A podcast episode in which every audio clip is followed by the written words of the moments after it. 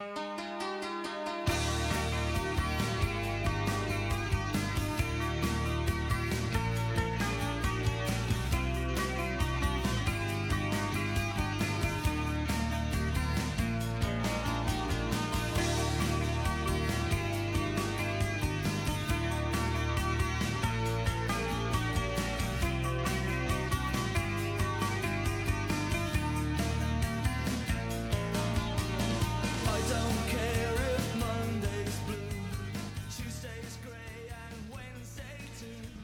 Hola David, Hola. ¿qué tal?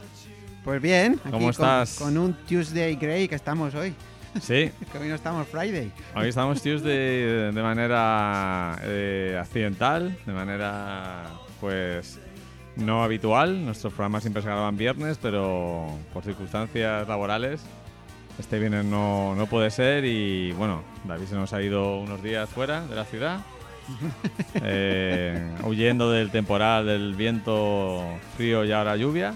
Lo que pasa es que cuando he vuelto es cuando ha empezado el temporal fuerte. Sí, pero bueno, ahora tienes bastante, bastante lío y bueno, te puedes quedar en casa refugiado haciendo cosas, ¿no? Y además tengo las pilas super cargadas de- del sol y las montañas. Muy bien, muy bien. Yo la verdad que llevo un mes rodeado de viento, porque en Cádiz eh, no paró el viento prácticamente en toda mi estancia, aunque los últimos días estuvo mejor. Y al volver aquí también viento y mal tiempo, pero bueno, se hace lo que se puede, ¿no? Bueno, estamos capeando el temporal de este inicio de año y vamos a ver a- hacia dónde vamos. Eh, enero puede ser tu mes menos favorito del año. ¿Cuál es tu mes, el que menos te gusta del año? Uy, qué pregunta. No te la esperabas, ¿eh? No me la Te esperaba. esperabas algo tipo ¿qué te ha parecido 1917? Pero no, No, pero no. No, me gusta menos febrero normalmente. Estoy de acuerdo contigo. Y tampoco soy muy fan de octubre. Ah, yo sí soy fan de octubre. Yo no. A mí me gusta abril y mayo o junio, me gustan bastante. Mi junio, Y, mayo- y luego, pues. Yo no soy muy fan de septiembre. mira, pues yo, yo fíjate. Porque yo- septiembre es una época en que es ni chicha ni limona. Es decir, tienes que volver a la rutina, pero hace el mismo puto calor. y no puedes hacer la vida de invierno, pero te, te están in- incitando a que la hagas. Totalmente. Entonces eso a mí me descoloca mucho. De que en el fondo soy muy cuadriculado. A mí me gusta tener una rutina que me aburra y entonces ro- romperla. Pero tengo que, tengo que tener esa rutina y que me llegue a aburrir para sentirme bien. Yo el problema, lo, ¿por qué prefiero septiembre a octubre? Es que porque en septiembre como que las cosas se reactivan, hay sueños, Sí, eh, sí. Proyectos y tal. Y en octubre viene la bajona. ¿o octubre qué? viene ya abajo y dice, ¿proyectos? ¿Qué proyectos? Proyecto. Todo lo mismo de siempre. Sí, es cierto, es cierto. Pero a mí ya te digo, a mí la enero y febrero me cuestan y siempre la peor vuelta a, a la rutina para mí es esta. Mucho, pe- mucho pe- peor que la de Semana Santa o la de verano. Aunque llevo un- dos o tres años que el, el año nuevo no me afecta tanto. El día de año nuevo y demás no me afecta tanto. A mí lo que me pasa con febrero es que recuerdo aquellos tiempos de los exámenes. Ujú, Bueno, lo- yo lo pasaba fatal ahí en los exámenes de febrero, que ahora son en enero. Eh, pero claro, desde el otro lado... Yo tengo examen el viernes. desde el otro lado del pupitre yo lo tengo el jueves, Mm. eh, por la tarde, o sea que casi estamos a, a la, a la par. Eh, desde el otro lado del pupitre, pues mola enero, porque porque, porque no tienes que dar clases. Sí, sí, sí. Esa es una ventaja, es una ventaja. Que yo estoy disfrutando este año por primera vez. Eh, pues tenemos un programa muy variado. Nos ha quedado un programa con todo tipo de música. Bueno, en- esa Con- es la idea, ¿no? Con música de... Hay canciones de película en la sección de canción de película. Hay canciones de película en sección que no es de canción de película. Eso suele pasar siempre. Que nos ¿no? pasa bastante. Como somos dos cinéfilos empedernidos. Aunque con gustos cada vez más diferenciados, David. Bueno, bueno, eso ya hoy, hoy ha quedado claro. Hoy no tenemos intersecciones de las cinco mejores películas del año, no tenemos intersección. en nuestra, en nuestra conversación off de, eh, fuera de micro, que es la que realmente le gustaría escuchar a nuestros oyentes, si es que los hay. Bueno, y recordad que estamos en doble pletina, que cumplimos el episodio número 10. Anda, mira, pues sí. eh, el episodio de enero lo podéis encontrar en Spotify cuando activemos la lista, la hagamos pública. Se llama Doble Pletina 10, enero 2020. Ujú. Y como digo, viene bastante cargado de buenas canciones. Y las dos primeras son canciones de los años 60 Ajá. y que están interpretadas por mujeres. Tú has elegido una, que es eh, la de Downtown de Petula Clark. Y luego, pues ya más adelante escucharemos a Mama Cass con Major, Major Own Kind of Music. ¿Qué nos puedes decir de, de la canción de... ¿Por qué has elegido la canción de Downtown? Pues mira, yo creo que, a ver, yo creo que fuiste tú el primero que me grabó eh, al final de una de una cassette donde creo que yo tenía a Belinda Carlisle. Ujú. Esos, esas mezclas, esos bonus. No te- El bonus del final siempre, Claro. porque claro, En la cinta te quedaba un espacio ahí que a lo mejor no te cabía una canción más larga o el LP se había terminado Claro, y eh. quedaba ahí y había que aprovechar porque y entonces me grabaste esta canción. Yo creo que fuiste tú, eh, Luis, ya, ya ni me acuerdo. probablemente. Pero Lo raro es que no te chafara alguna de, de Belinda Carla y con mi con mi poca habilidad para ese tema, para esos temas. Bueno, a lo mejor me la, o sea, yo me la grabé yo. Lo que pasa que la, que la original venía de ti, que no sé de dónde la habías conseguido. Tenías un disco. A lo mejor tenía un disco de canciones de estas románticas, o de los 60. Y nada, y me, me gustó mucho esta canción. Me, pues eso, es, es una canción compuesta por Tony Hatch, que era un compositor de en aquellos tiempos. Pues componía muchas canciones para gente así joven. Aunque esta yo creo que es la, la- la más chula que compuso, ¿no? Es un compositor inglés que pasó unas semanas en Nueva York Y entonces pues se le ocurrió, cuando paseaba por Nueva York y tal, por el downtown de Nueva York, se le ocurrió esta, esta Qué curioso, siempre pensé, no sé por qué, siempre pensé que era el downtown de Londres. Pues no, es el downtown de Nueva York. Eh, claro, luego... Petula Clark es inglesa. No, Petula Clark es inglesa. ¿no? Por eso y- mi y mente- Tony Hatch también era inglés. Claro, mi mente dijo eh, Londres. Y nada, pues número uno en Estados Unidos, número uno en, en Inglaterra. Y bueno, pues yo creo que es el. No sé si es el mayor éxito de Petula Clark, pero sin lugar a dudas a mí es la que más me gusta, aunque Don't Sleep in the Subway también es una, una canción que. Don't que me- sleep in the subway, baby. Eh, 70 millones de discos o sí vendió esta señora. Creo que es la mujer que más millones de discos ha vendido, la mujer inglesa que más millones de discos ha vendido. Y ahora prácticamente mm, la mayoría no la recuerda. Pues bueno, pero sí, pero para eso estamos nosotros aquí, Claro, para claro. este downtown, you can always go downtown, siempre puedes ir al centro de la ciudad cuando te aburres, ¿no? Es una canción que si habéis oído alguna vez la vais a reconocer enseguida. Y si no la habéis oído nunca, creo que os va a enganchar su, su ritmo. Mm. Bueno, pues vamos a escuchar a la señora Pétula y a ver qué os parece. Vamos con ella.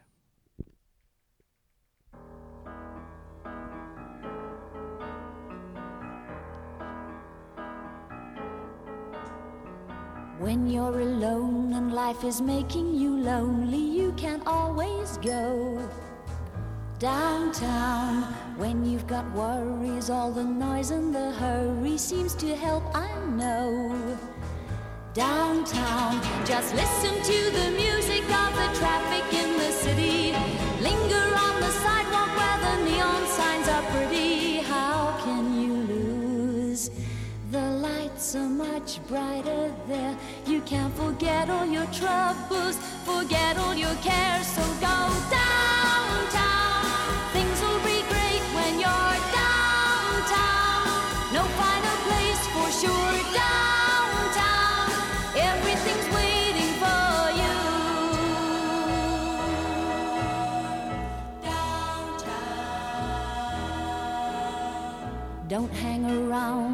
your problems surround you. There are movie shows downtown. Maybe you know some little places to go to where they never close. Downtown, just listen to the rhythm of a gentle bossa nova. You'll be dancing with them too before the night is over. Estamos hablando de 1964. Ujú. Ha llovido ya desde entonces, ¿eh? Sí, en unos sitios más que otros.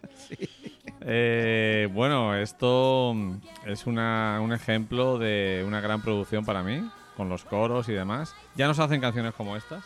No sé, igual se hacen algunas mejores, pero como estas no. Eh, mm, yo siempre, por eso, identificaba esta canción con el Londres, con el sonido eh, de aquella época. Me recuerda un poco también a, a las canciones de Dusty Springfield. Totalmente. Y por eso siempre identifiqué que el Downtown era el, el londinense, pero Pues- para mí ha sido una revelación saber que es el neoyorquino. A ver, no es que sea el neoyorquino, es que la inspiración para Tony Hatch, que el compositor de la, de la letra y de la, de la música de esta canción, fue cuando él estuvo en, en- en- en Broadway, en. Nueva York y tal. Entonces, claro, lo que pasa es que luego lo puedes aplicar a cualquier downtown. Para los oyentes que no lo sepan, el downtown en las ciudades anglosajonas es la zona central de la ciudad, que es donde están los rascacielos. Están los rascacielos, donde están las oficinas, donde no vive demasiada gente y que por la noche en los años 60 y 70 ya se convirtió en zonas un poquito peligrosas en algunos de ellos. Y en el caso de Nueva York es donde están los teatros, que de Exacto. hecho, que es lo que dice la canción, dice siempre hay un movie show. Movie tal. shows, sí. Todo eso, ¿no? Y en, en Londres, el downtown de Londres está un poquito más indefinido, Ujú, porque donde está la City, ujú. que es lo que podríamos llamar el downtown, no hay teatros. Los teatros Ujú. están más hacia Piccadilly y demás, ¿no? A mí una de las cosas que más me gustó de mi estancia en Nueva York eh, fue esa sensación de vida cultural eh, por toda esa zona y de eso que son casi como oasis en mitad de una ciudad ventosa, fría. En cualquier momento te puedes meter a un café, a un teatro, incluso a un parque interior de un edificio porque son públicos. Eh, para poder construir eh, rascacielos tenías que poner diferentes alturas y poner parques alrededor o dentro del hall. Y eso me, gustó mucho, porque además ibas por, lo por los teatros. Eh, y veías muchas almas perdidas en la ciudad, ¿no? Gente solitaria que mataba las horas entre una cosa y otra viendo una obra de teatro de Off-Broadway, por ejemplo. Y eso me, me gustó Mujeres que bastante. escucharon la canción de Petula Clark cuando estabas, estaban tristes y solos, pues se iban al downtown. Sí, sí, sí, no, es eh, eh, la sensación esa de que por lo menos, aunque estés solo, siempre vas a poder eh, estar con otros solitarios, ¿no? Al mismo tiempo. Bueno, está, como siempre, escuchamos eh, parte de la canción para poder eh, contarnos, contar nuestras reflexiones, pero sabéis que en la lista de Spotify podéis escuchar las canciones completas. Y ahora vamos con otra mujer, también de los años 60 y 70, componente del grupo Mamas and the Papas. Mama Cass Elliot, Ujú. eh, con una canción que a mí me flipa especialmente. Además me parece mm, tanto su, su tono, su alegría, como lo que dice la canción me, me ponen de muy buen humor. Eh, es una, una canción que volvió a tener bastante gran éxito porque creo, sin, estoy hablando de memoria porque yo la sé y nunca la vi, pero creo que sonaba al final de la serie Lost, Perdidos, que se hizo muy popular, igual que aquella canción de Journey, eh, eh, Can't Stop Believing, Don't Stop Don't. Stop Believing, que sonaba en el final de Los Soprano. Ujú. Entonces son canciones que han tenido una nueva vida entre el público más joven gracias a, a que han aparecido en series muy populares. No sé si conoces la canción. Pues así de buenas a primeras, no. A ver, cuando empiece a sonar, pues te diré. Yo creo que yo creo que sí que la has oído, pero Make your own kind of music. sí, Haz tu propia tu propio tipo, de, música. Te- Ten tu propia voz, ¿no? Pero esta es no son los mapas de papas, es solo la cantante. Sí, ¿no? la cantante que cuando ya se Sí, separó del grupo y, bueno, mm, tuvo muchos problemas, eh, trastornos alimenticios y demás. Pero me parece una de las grandes voces de esa época, por lo menos de las más desconocidas, ¿no? Pues vamos a escuchar a Mama Cass Elliot con Make Your Own, Kind of Music, haz tu propio tipo de música.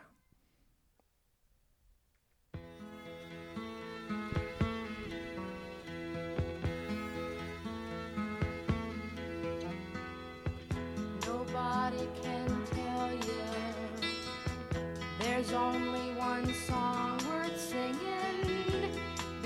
try and sell you, cause it hangs them up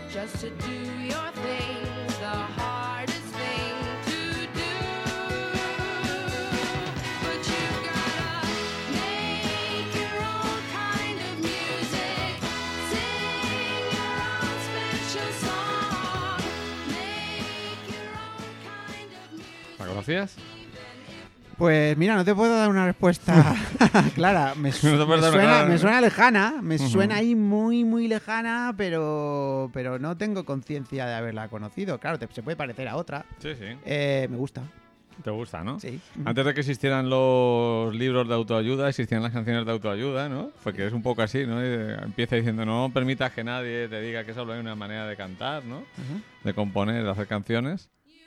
Y me gusta mucho esa parte final, cuando se detiene la canción y vuelve a subir. Y a mí no la, la descubrí relativamente hace poco, a pesar de que yo soy un gran fan de esta época, de los Mamas and the Papas. Hay una actuación en YouTube que la presenta Sammy Demi Jr. en un especial de música de la televisión americana. Ajá. Y bueno, me parece una canción bellísima Es que lo es. lo es. que, que, bueno, conecta un poco con, con ese estilo positivo que parece que, no sé qué es, en los 60, 70 se recuerdan por canciones más oscuras a veces y, y esta canción me parece luminosa. A mí me parece un- una canción muy interesante, me ha encantado que la hayas traído y así Ujú. me la hago mía. Ujú. No, es un poco para... La idea es poner canciones que nos gustan, algunas son muy conocidas Y otras no. y otras tanto, no tanto para que el, el oyente pues pueda descubrir nueva música y podáis ir investigando a estos artistas. Eh, ahora es fácil descubrir. Seguro que ahora no saben ni quiénes son los mamas and the papas, pero bueno, eso ya lo contaremos otro día. ¿no? Bueno, pues ahora ya saben de su existencia. Si les ha gustado la canción, pues pueden buscar a esta música e incluso llegar a las Wilson Phillips, Es verdad. que son Bueno, las hijas que, un que poco. está- bueno, se parece toda a la, una de las Wilson Phillips a esta, ¿eh? Eh, sin duda alguna, si no es su hija, será su sobrina. Seguro. Bueno, pues nos toca el momento ABBA. Momento, Ava. A ver qué Eh, tenemos aquí con Ava. Pues como, aunque ya es un poquito tarde para felicitar el año a nuestros oyentes, Bueno, como hasta ahora no nos habíamos feliz año, oyentes, feliz año. Feliz año. eh, a día, hoy que es día 21. 21. Un poquito tarde, pero bueno, no, no hemos podido estar con ellos antes. Pues he traído la canción de ABBA, Happy New Year. Hombre, pues nada, claro. Muy, que no muy- sé si, muy apropiado. si es de tu rollo digamos, a- de ABBA o... Es una canción que me resulta agradable. ¿Mm? Mi rollo de ABBA. ABBA es todo. ABBA, to- todo el rollo Todo de ABBA, todo es todo. ABBA es tu rollo, ¿no? Todo mi rollo. Ya llevamos dos años de atraso en su vuelta y seguimos. y seguimos No, sin noticias de ABBA, ¿no? Sin noticias de ABBA. Pero bueno, feliz año nuevo. Bueno, se nos van a hacer muy mayores, ¿eh? Y no van a volver. No, ¿eh? pero si las canciones están grabadas. pues, ti- el problema y los hologramas, eso les pueden poner. O sea, están grabadas, pero no, no, no se han filtrado. Pero no se han filtrado, ¿no? no Las sé. ahí- Yo creo que no confían en ellas. No Las confían tienen ahí en ellas. un sarcófago. O están esperando el, momen- seguridad. el momento idóneo para lanzarla, es decir, dentro de 50 años, no lo sé, no tengo ni idea. Cuando mueran, ¿no? Ahí, eh, para- Pues a lo mejor, póstumas, tal. O a lo mejor es que no son grandes canciones, yo no lo sé, no tengo ni idea, ¿no? Hombre, eh, llevan bastante tiempo así sin hacer nada Have a destacable, Little ¿no? Faith o algo así se llamaba, una de ellas, ¿no? Lo dije, Have a Faith in Me. Ten Faith in Me, o una cosa así era, ¿no? Bueno, ya sabéis que cualquier cosa que queráis saber so- sobre ABBA, se la podéis preguntar a David, que es uno de los grandes expertos mundiales. Sí, bueno, expertos mundiales yo tampoco, bueno, me gustan, me gustan, me gustan mucho. Pues vamos a escuchar el Happy New Year y así os sirve como felicitación de Año Nuevo para los oyentes de Doble Pletina.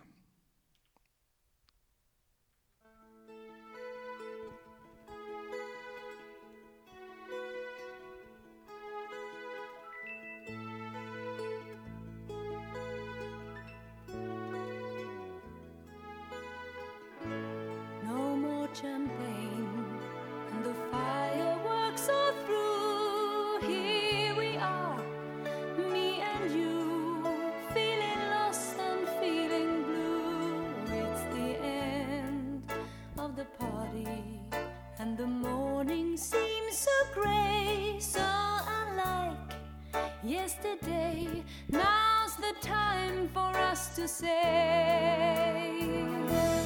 Happy New Year,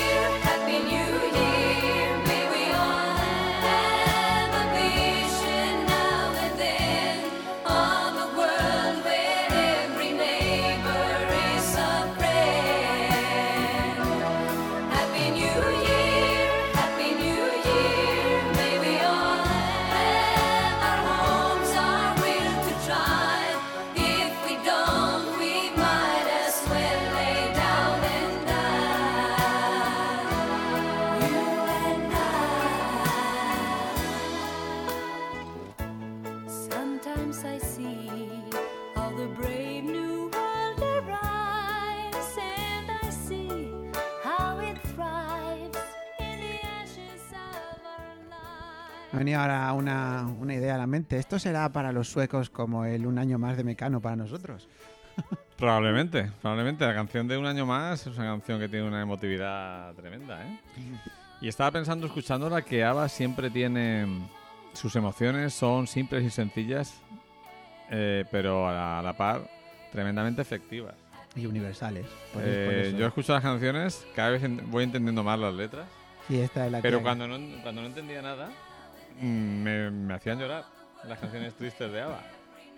O tristes o melancólicas, como las queramos llamar. Igual esta canción no, no podemos decir que sea una canción triste totalmente. Bueno, sí, es la, cuando se ha acabado la fiesta del Sí. año nuevo, está ahí un poco, está la gente un poco de bajón. Y bueno, pues para decir a los demás felices. Eso me gusta de ABBA porque lo que se esperaría de ellos sería una canción eh, festivalera de ja- Claro. del año nuevo. Sin embargo, se van a lo que tú comentas, a la sensación de bajona. Porque yo creo que una de las grandes bajonas del año es la mañana de año nuevo. Claro, pues, pues de esto va esta canción. Sí, sí, que es universal además, como tú bien dices. Claro. Y bueno, pues eh, era simplemente, como os decimos, para felicitaros el año nuevo do- 2020, que os traiga muchas cosas buenas, muchos proyectos realizados, mucha salud y mucho, mucho amor, ¿no? Le deseamos a todos nuestros oyentes. Amor, ¿no? Y nada, pues ahora eh, David ha vuelto a superar el reto y nos ha traído una canción que no está en, en Spotify, con lo cual tengo que empezar a manejar mandos, Pero Ver- consigo- hay veces que no lo consigo, ¿eh? pero vamos. ver mira. si efectivamente se ha apagado el... Se ha apagado el... No hay señal. un sitio o no. A ver si con el mando Ah. funciona. Ah, vale, ya le das tú. Sí. Y, y bueno, pues vamos a poner una canción. Ahí está, ya se ha cargado. Mm, Una Me, voy muy- contando, mientras busco la canción, voy contando tus, tus mierdas sobre esta canción. Bueno, no, pues es una canción eh, que pertenece a un grupo que es- solo tiene un disco, que es este disco, que el disco se llama igual que la canción, The Only Answer, la única respuesta. Eh, 1989, fíjate, esta, esta casi, casi me salgo, ¿eh? Casi, Casi me te salgo, sales, casi te casi me sales. salgo, ¿no? Eh, el origen es alemán. No, David, un experto en la música comercial germana. Eh, y bueno, el compositor de la canción es un señor que se llama Timothy Touchton. Touchstone, como la productora. No, Ah. Touch, Touchton, T-O-N, Exacto, sin la S. exacto. Y exacto. sin Stone, no, no, Stone. Eh, y entonces este señor, eh, a pesar de que es de origen alemán, estuvo viviendo mucho tiempo, el compositor de la canción, ¿eh? Y de, y de, pues de las nueve o diez que tiene el disco, creo que compone ocho o así. Eh, estuvo viviendo mucho tiempo en Florida. Entonces se dedicaba, una de sus facetas era entrenar a los cantantes alemanes en el acento americano. Bueno, es un trabajo especializado. No todo el mundo puede decir que ha trabajado en eso. Y bueno, pues tenemos aquí a... Son cuatro chicos. Eh, los nombres no los voy a decir. Pero el grupo se llama El Inocente. El, el grupo se llama El Inocente.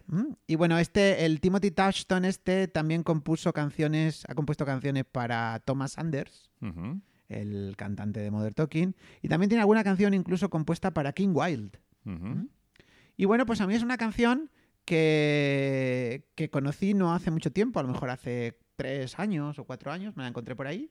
Me En- contaste en- por ahí, ibas en por la buceo. calle y desapareció la canción. Y Claro, dice, David, dice, hombre, pues nada, estoy pues- buscando a alguien que me, salga, que me saque del olvido. Y bueno, es una canción que me gusta bastante. Tiene, tiene bastante fuerza, es pop. No llega a ser. mm, No llega a ser. oye, en esta sección siempre traigo cosas de Italo Disco raras, ¿no? Ujú. Pues no llega a ser Italo Disco ni Eurodisco. Es más bien pop.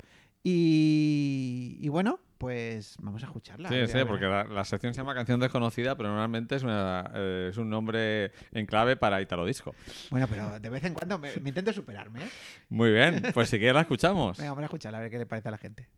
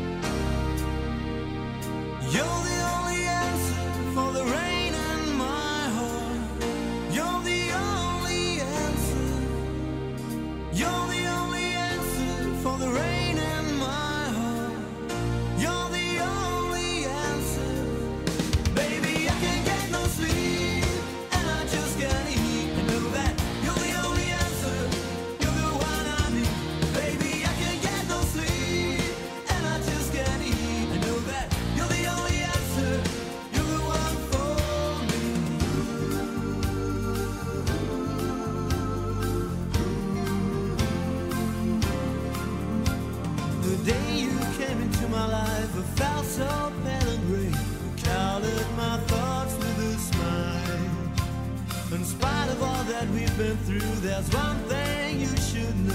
My heart is longing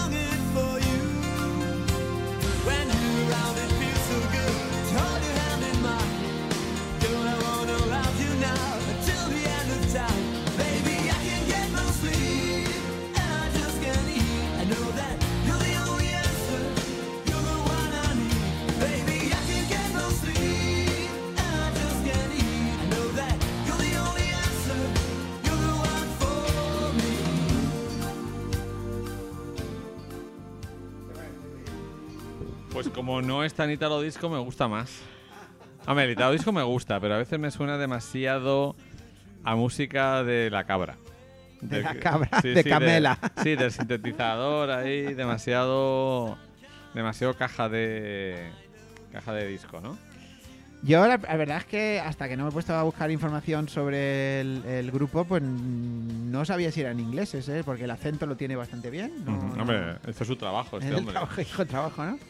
Baby, I can get no sleep and I just can't eat. O sea, no, puedo, no puedo dormir, no puedo comer, porque tú eres la única respuesta para mi vida. Dice, y para la lluvia en mi corazón, ¿no? Para la lluvia, para, para las lágrimas que, tengo en mi corazón, ¿no? ¿O es aquello de ahora llueve en mi corazón? Sí, sí. Bueno, no lo sé porque esta canción no goza de mayor de mayor éxito. ¿Dónde fue? ¿Fue famosa en algún país o en su...? Mm, Yo en está pro- está publicada por la CBS, la, Ujú. la compañía, pero supongo que será CBS Europa, Ujú, que estaba eh, en Alemania, ¿no? ujú. Eh, pero vamos, pues no no no tuvo no tuvo repercusión, ¿no? Es una de esas canciones que quedan olvidadas ahí, ¿no? Hay muchísimas, algunas justamente y muchas injustamente. A mí me parece una, una canción que tampoco me parece una maravilla, así de decir, bueno, no puedo vivir sin ella, ¿no? Le falta algo para ser más grande. Pues a lo mejor un poquito de producción, Sí. un poquito de producción, unos tecladitos. Sí, a lo Que no soy la mejor. cabra. Sí, y luego, pues a lo mejor. un- una variación mayor. Ahora se pone aquí al final. Pero bueno, pues nada. Sí, no, pero está bien, está bien. Que- Aquí yo, ya sabes que yo intento traer. La sección se llama Canción Desconocida. Pues aquí la traemos. Has cumplido, has cumplido los esto. Eh, los Ni requis- Spotify la conoce. Has cumplido los requisitos. y bueno, eh, The Innocent, de Only Answer del año 89, la podéis escuchar en la lista de Spotify. eh, Spotify no la pueden escuchar. Esta no, esta no la pueden escuchar. Pues que la busquen en YouTube. La busquen en YouTube. Todas las demás sí, las podéis escuchar en, en la lista de Spotify que hemos hecho de Doble Petina 10 con el, eh, pues eso, enero 2020. Estaba buscando los, los cuatro chicos, Sobre todo el Dieter Siemens, ya, ya se me ha colado el nombre, que era el que canta. eh, y no. ¿Se llama Dieter? Dieter Bueno, Siemens. como buen alemán es un... Y luego Siemens, como, como, como, La, como- como la Siemens. la Siemens. Eh, y no han vuelto a hacer nada. Bueno, al menos no, no, no sé. No, no, no hay pista de seguirles de que vuelvan a cantar. Mientras nosotros estamos aquí hablando, ¿qué estará haciendo Dieter Siemens ahora mismo? Pues no sé, tendrá unos cuantos añitos, supongo. ¿no? Y, y pues no lo sé, a lo mejor está ahí trabajando, yo que sé, de ejecutivo de la BMW, yo que sé. Puede ser, o sí, a lo mejor tiene una granja. Eh, sí. Mm. Puede ser. A lo mejor está en un partido neonazi, yo no sé, no tengo ni idea. O no sé. Un partido verde, a lo mejor O también. un partido verde, sí, sí, porque en Alemania. Y, y nada, pues eso. Eh, vamos a seguir, ¿no? Sí, seguimos, seguimos.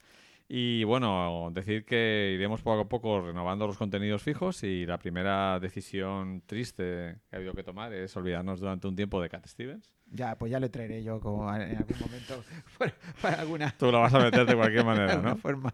Hombre, a mí me encanta Cat Stevens, pero un poco para, para traer nuevos, o nuevos artistas. Pero yo a Ja no pienso dejarlos, ¿eh? No, a no, y a, a tampoco. Pero además, a Hat, tú no- o sea, yo no me puedo meter porque es, eso es tuyo. Vale, vale, vale. vale. Entonces, eh, voy a traer eh, altern- de manera alternativa, una vez cada dos meses, pues un- en un programa traeré una canción de Billy Joel y en otra una de Neil Diamond. Bueno, ¿Te parece bien o qué? me parece genial, me encantan los dos. Son dos. Sobre todo el Joel es bastante desconocido. Aquí. Sí, en, en Estados Unidos es, es la leche, es uno de los es, que es, grandísimos. es que es la leche. Que sigue llenando el Madison Square Garden cada vez que actúa. Y Neil Diamond, pues es ese que está un poco que no tiene demasiada buena prensa, pero que a mí me encanta. Sí, sí, no, incluso hay que decir que yo descubrí a Neil Diamond, del que hablaremos en el próximo programa, a través de un disco que me dejó un amigo del colegio eh, de, su, de su padre. Ah, mira. Donde descubrí canciones como September Morning, por ejemplo. Y por lo cual entiendo que John a lo mejor no, a and lo mejor no, a lo mejor Ah, no. mayoritariamente. A ver, espérate, vamos, me estoy liando. ¿Neil John o Neil Diamond? Neil Diamond. Neil Diamond es el que, es el que, está- que estamos hablando. Sí, sí. Vale. El de Sweet Caroline. Eh, vale, sí, ese, ese, ese, ese, Ese. Es que el otro también es interesante, pero lo controlo menos. Neil Jones. El Neil. Ujú. Ese lo- también lo controlo bastante Y menos. es más, es más difícil de entrar en su- Entonces, por eso te decía que por lo menos algún tipo de éxito tuvo que tener en España cuando eh, un padre, un amigo, que tampoco era el gran No, no, no. El, melómano. El Diamond sí, el, el que no tiene, el que es Mm. bastante desconocido es el Joel. Sí, no, pero el Neil Diamond, como tú decías, sí que tiene mala prensa. Tiene mala prensa porque es como, como muy edulcorado, dicen, Sí, sí. ¿no? Bueno, y más en estos tiempos que estamos tan... tan... A mí Neil Diamond me parece maravilloso. A mí también, Luis. Y. Billy Joel, mejor. Billy Joel me parece todavía mejor. Billy Joel es grande, es de los grandes, grandes. Pues vamos a escuchar una de sus canciones del año 78, que es Honesty. Uf, esto era de Radio 80 Serie Oro. Esta canción me flipa. La Cómo descubríamos esas canciones mientras hacíamos los deberes, lo- las tardes de colegio, pues ponías eh, Radio 80, ¿no? M80, y te decían Neil Diamond, Honesty, y nada más. Y con eso ya tú ya te ibas, quedando, te ibas haciendo tu propia cultura musical. Esta canción es una verdadera pasada. Pues vamos a escucharla.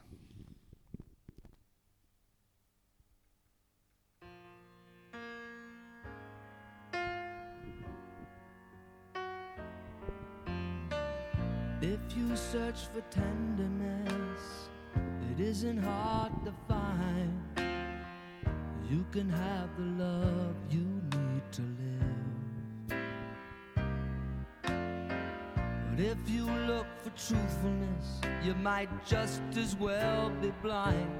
It always seems to be so hard to give.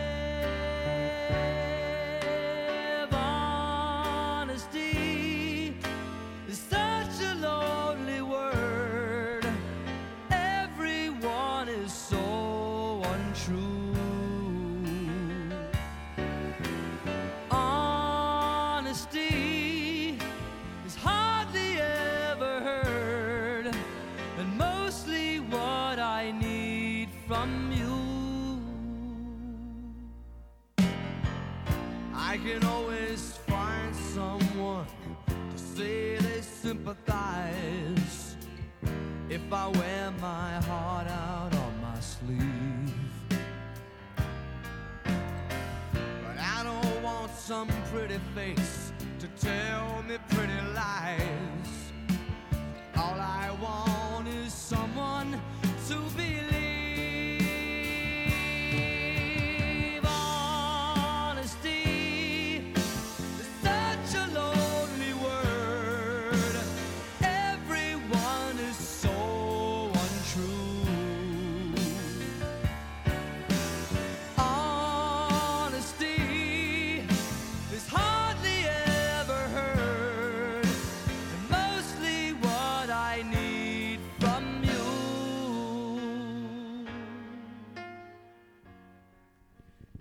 Te flipa, cortar. ¿no, Me David? flipa. Vamos a- vamos a cortar ahora un trozo que me flipa aún más, pero que lo, que lo escuchen en, en- en Spotify.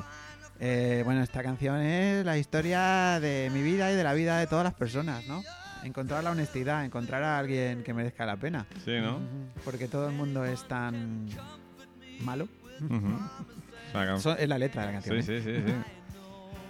Eh, es curioso cómo las canciones, esta es una- fue un exitazo total, contaban historias tan, tan potentes, ¿no?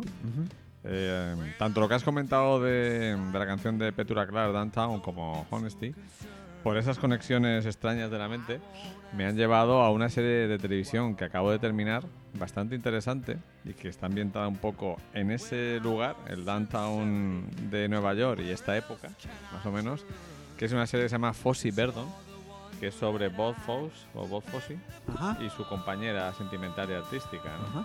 Eh, Gwen Verdon. Y es bastante curiosa la serie. Sobre todo si te gusta el personaje te interesa la época, está en HBO, pero imagino que se podrá encontrar relativamente fácil. Y me ha recordado un poco porque la película, el tema de la honestidad está muy presente, el tema del teatro, e- esa época. Y bueno, aprovechando eso, pues la, la recomiendo, sobre todo si, si os interesa la figura de Bob Fosse. Yo siempre lo he llamado Bob Fosse, pero parece que es Fosse, por la I, esa, la E. y- Y nada, te la recomiendo a ti también, David. Pues nada, la apunto, la apunto. Eh, espero. Pero, pero no suena Billy Joel allí, ¿no? No, no, son Baby Joel, pero sí que es esta época, ¿no? Esta época. Bueno, te están contando básicamente. Empieza con Noches de la Ciudad, más o menos. Se centra mucho en cabaret, es donde más se centra.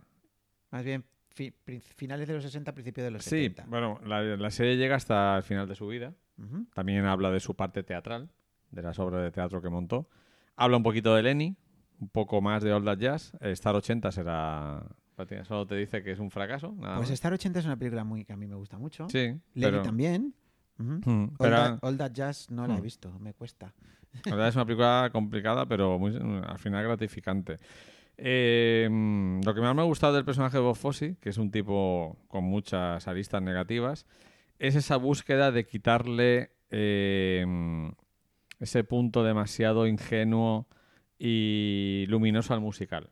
Ese deseo de hacer algo más realista, más oscuro, que creo que ayudó mucho a cambiar la forma de entender el musical y el propio cine americano. Tú sabes esa, esa cosa que yo descubrí, bueno, aquí con- hablando de Fossi, claro, se nos, nos vamos por los cerros de Claro, continuamente. Como ¿no? siempre, pero esa es un poco la, la base, ¿no? Bueno, pues yo a esos grandes fans de Michael Jackson les pido que vean una película de 1974 que se llama El Principito. ¿Mm? Sí, sí. que está protagonizada por Bob Fosse, yo creo. Sí, ¿no? sí, sí, sí. No sé si la dirige él, creo que no. Creo- No, no. Creo que la, no sé- ¿Principito Stanley Donen? ¿Puede creo ser? que puede ser que sea Stanley Donen, ¿no? Ujú. Donde se van a quedar flipados.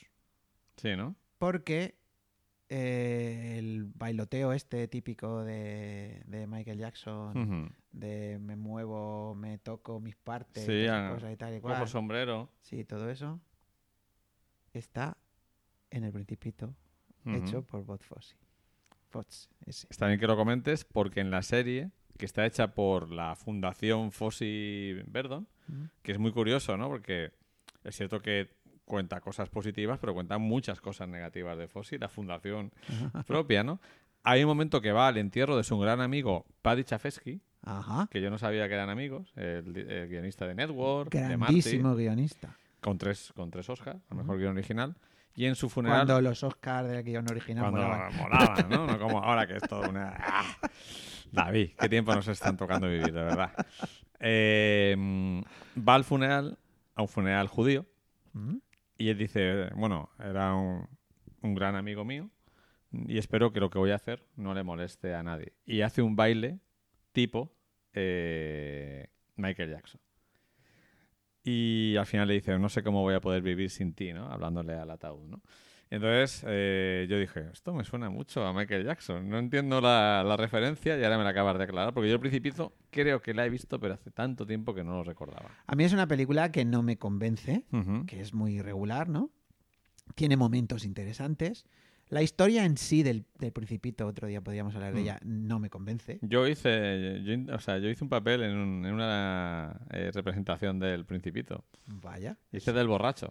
vaya. Ujú. Era, un, era realmente era en, en vídeo. Hicimos un, una en el instituto hicimos una un corto sobre el Principito. Bueno, pues eso, pero la película pues es, es que es, es- es chocante, ¿no? Porque está clarísimo que en- para Billie Jean, ¿no? Que es don- creo que es donde saca por primera vez esa forma de bailar. Michael Jackson, pues han pasado 8 o 9 años después de, de eso, ¿no? Y entonces está copiado, o sea, está, está- es, es igual, ¿no? Además tienen el mismo aspecto físico los dos, los dos son muy delgados, ¿De cuándo es Billie Jean?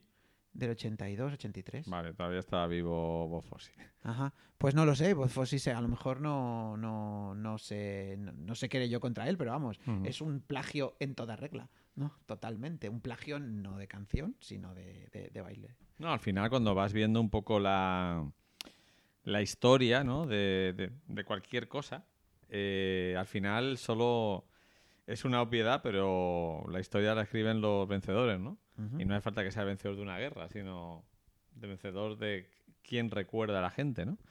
Por ejemplo, el otro día leyendo un artículo para mi tesis sobre la televisión, sobre el origen de la televisión, eh, descubrí que eh, la televisión empezó haciendo dramáticos muy serios con Paddy Chafesky y otros guionistas, pero eran muy caros y muy incómodos por su contenido. Entonces, ¿sabes quién ofreció a la industria televisiva grabar series más convencionales, sitcom, con la misma estructura, con mm, risas enlatadas, más blanco? Ni idea. Disney. Ah, Disney. ¿Cómo no? ¿Cómo no? Así mataba a dos pájaros de un tiro, ganaba dinero. Tres pájaros de un tiro, mm, ganaba dinero. eh, perdía la televisión competitividad y blanqueaba la televisión. Pero luego llegó Seinfeld. Sí. Por cierto, el otro día vi el- el primer episodio de Larry David. ¿Y qué tal? No es Senfield, pero me reí. Ah. Larry David, uno de los eh, Sí, sí. autores de Senfield, que hizo una serie que se llama Curb Your Enthusiasm, o sea, modera tu entusiasmo, creo que es. Sí, eh, que aquí se tituló directamente Larry David. sí. Creo que tiene un par, ¿no? Luego tiene Hmm. otra. Y bueno, no es Senfield, evidentemente. Está grabado más rollos cinema verité, que a mí me molesta más, tipo de Office. Ya. Pero bueno, me reí, me reí. Tiene situaciones muy divertidas. Eh, bueno, es una mezcla de Senfield, en, en interpretación me refiero, de Senfield y Woody Allen. De hecho, lo pilló Woody Allen para ¿Y si la cosa funciona. Sí, sí. Ujú. Y además es- Yo no lo trago mucho, me pone un poco nervioso ese Ujú. interpretando, pero ha, ha hecho bastantes películas. Lo que pasa es que es muy fiel al personaje. ¿no? Sí, sí, siempre, siempre es él, ¿no? Prefiero más a George, que está inspirado en él, ¿no? ¿Cuál es eh, tu personaje favorito de Senfield? Es decirte que no hemos terminado de ver Senfield. Todavía, porque, porque no quieres, porque no queremos. no quieres. Hemos visto eh, los pe- capítulos penúltimos, que es como un- una recopilación. Pero el final, final, que son un capítulo doble, no hemos querido verlo todavía. No lo sé quién es mi personaje pre- preferido, me gustan mucho los cuatro. Bueno, te voy a hacer otra pregunta. ¿A quién crees que te pareces más? Que me parezco yo más. Yo tengo claro a quién me parezco yo más. Tú a Seinfeld, ¿no? Totalmente. Pues yo no lo sé, yo creo que no encajo con ninguno. Yo creo que tú, eres, tú eres un poco Elaine. No, broma. Mi lado femenino, ¿no? No lo sé, pues puede ser, a lo mejor, no tengo ni idea. No, no sé, no- yo qué sé, yo me lo paso bien con Seinfeld. Yo no soy tan fan como tú. Para mí es muy difícil elegir. O sea, mi personaje favorito que está entre George y Kramer. Es que Kramer es muy bueno. Kramer es muy bueno, pero George es, mm, es, es la humanidad. eh, ¿Y cómo se, y cómo se llama el otro, el, el, el este, cómo es? Newman, Newman, sí. el, car- el cartero. Newman es. Pues nada, que veáis, Venga, va, vamos que veáis Enfield. Eso sí, claro. Estamos hablando aquí en el año enero de 2020 que vean Seinfeld. Bueno, mucha gente la está recuperando, Hombre, ¿eh? es que porque se, ha, además se ha- metido en plataformas, igual que la de Larry David. Y bueno, para mí una de las mejores cosas de las plataformas es que puedes recuperar series fácilmente, dándole a un botón, no, no tienes ni que buscarlas ni descargártelas. Bueno, nos hemos puesto muy serios y ahora vamos a ir a algo más divertido, más festero, que es ¿qué fue de? ¿Qué fue de? Pues mira, aquí investigando. Esto, esta sesión ya, el otro día lo estuve hablando contigo. eh, vamos a ir. ¿Está degenerando o qué? No, esto no, seguimos, pero, pero va a degenerar. Va a degenerar, va a degenerar. Pero bueno, vamos a seguir con ¿Qué fue de? de en este caso, pues seguimos fieles, todavía de generación cero. Vamos hoy a hablar de Culture Club, Ujú. La banda de George O'Dow. Para la gente de los 80, Culture Club. Eso. Que no sabe inglés, Culture Club. La banda de Boy George, ¿no? Y bueno, pues eh, vamos a recordar un poquito sus grandes éxitos, que son muchos. Aquí solo vamos a poner unos cuantos, aunque hoy me, hoy me he explayado, creo que he puesto, Seis. he puesto seis. Sí, sí, sí. A has- ver- a ver cuándo me cortas. Me has dado trabajo, me has dado trabajo. Yo no te corto, yo nunca te censuro, David. Bueno, te puedo criticar, pero censurar nunca. Bueno, pues vamos a empezar. Est- estos chicos, bueno, él es el líder. Eh, él hacía como. Era DJ. Y también lo sigue siendo hoy en día. Y entonces, bueno, pues un productor y tal lo puso en contacto con un. Es más guapo como mujer que como hombre. Sí, no se sabe, ¿no? Con aspecto así femenino es más guapo. Con un señor que se llamaba Mike Craig. Le, pus- le puso de acuerdo, le puso de acuerdo y tal. Se llevaron bien. No en plan sexual, ¿no? Mm, Y entonces eh, formaron una banda que se llamaba In Praise of Lemmings. Alabando a los lemmings. Los lemmings, los, los bichos estos de la, de la cola, ¿no? Sí, sí. No se comieron una rosca Y luego Dijeron, "Ah, no contactaron con vamos". otro tío que se llamaba Roy High y crearon una banda que se llamaba Sex Gun Children. Los hijos de la banda del sexo. ¿no? Bien, Los bien, niños bien. de la banda del sexo, ¿no? Y tampoco funcionó aquella Nada, cosa, ¿no? nada, no, no Y tiraban. luego ya no pues, tiraban. se juntó con ellos el, el antiguo batería de, de Damned. Damned eh, es un grupo así punk de los Ujú. 70, ujú. inglés. Estamos hablando en Inglaterra. Y luego eh, este tío también, el John Moss, este también fue batería de Adam and the Ants. ¿Sabes? ¿Te acuerdas de ese grupo? Sí, sí, me acuerdo, me acuerdo. Y bueno, pues nada, eh, decidieron grabar, hacer una música así más pop. Pero el, eh, eh, Boy George estaba como muy influenciado con el reggae. Sí, sí, ¿no? se nota. Y, y bueno, pues nada, sacaron este single que vamos a escuchar ahora, que es pues una canción que en aquel momento pues pegó bastante. Y que ¿no? es música muy fresca en su momento, diferente a lo que se hacía, porque mete ese punto de reggae, alegre, eh, alejándose un poco del pop de la época. Y bueno, vamos a escuchar Y esta vendieron canción. la imagen con él que no se sabía muy bien si era una mujer o un hombre. De hecho, en el, en el disco aparecen los dos símbolos, el símbolo masculino y el femenino, ¿no? Mm, Ese es el disco que sacaron después, que es Kissing to be Clever. Hay que besar para ser inteligente. Sí.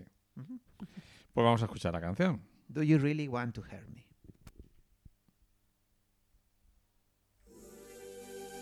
Give me time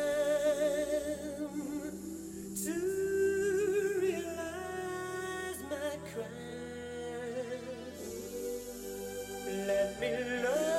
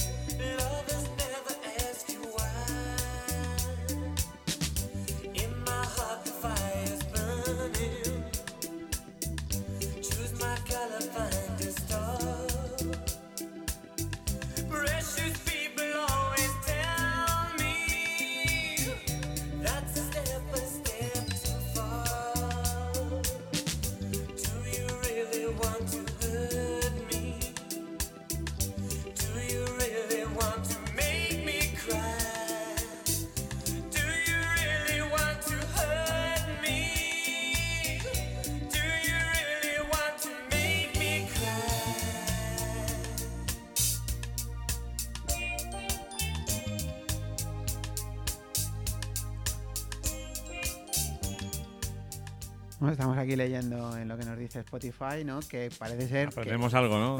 Sí. Yo sabía que él había tenido una relación con este, con John Moss, el batería este que hemos dicho de Damned y luego de, de Adam and the Ants. Pero bueno, pues ahí las malas lenguas decían que la canción estaba inspirada en esa relación que ellos tuvieron, pero que Boy George dice que no y el otro dijo, por otro lado, eh, que se identificaba mucho con la canción. Con lo cual, al final, bueno, pues esa, esa ambigüedad, ¿no? De andrógina de, de él, pues también estaba en las letras de las canciones, ¿no? A mí me, me- Esta canción me gusta mucho cuando empieza el estribillo, que eh, ya se convierte en una canción prácticamente reggae, pero con, con la mezcla con el pop. eh, que me imagino que tuvo que ser un bombazo cuando salió. Por fue, la fue, llama- fue. lo llamativa que es. Y a mí creo que transmite muy bien ese punto hedonista de los 80, del disfrute por el disfrute. Yo me imagino tomando una piña colada en una piscina mientras escuchas esta canción. Y creo que, que muestra muy bien ese nuevo giro que estaba tomando la música en aquella época. Vamos a escuchar la siguiente. Bueno, esto esta- pertenece a Kissing to be Clever, estamos hablando de Ujú. 1982. Ujú, Y luego pues nos vamos a 1983, Ujú. Color by Numbers, coloreando con números. Supongo que serán esas cosas que se coloreaban. Sí, el numerito sí. tal, ¿no? El, el 4 azul, el 5 amarillo. Eh, que es su gran éxito, el disco que más vendió y por, debido a la canción famosa que es la que vamos a ponerla. y a ver si sabéis. Este vídeo que estaba en un vídeo que ocurría en Mississippi con un barco ahí, estaba como rodado en tipo rollo Mississippi que iban dentro de un barco de estos. de- Sí, porque ellos también conectan un poco con la música cajún, ¿no? Con el estilo así de la música del sur de Estados Unidos. Y vamos a escuchar esta canción que seguro que muchos sabéis cómo se llama.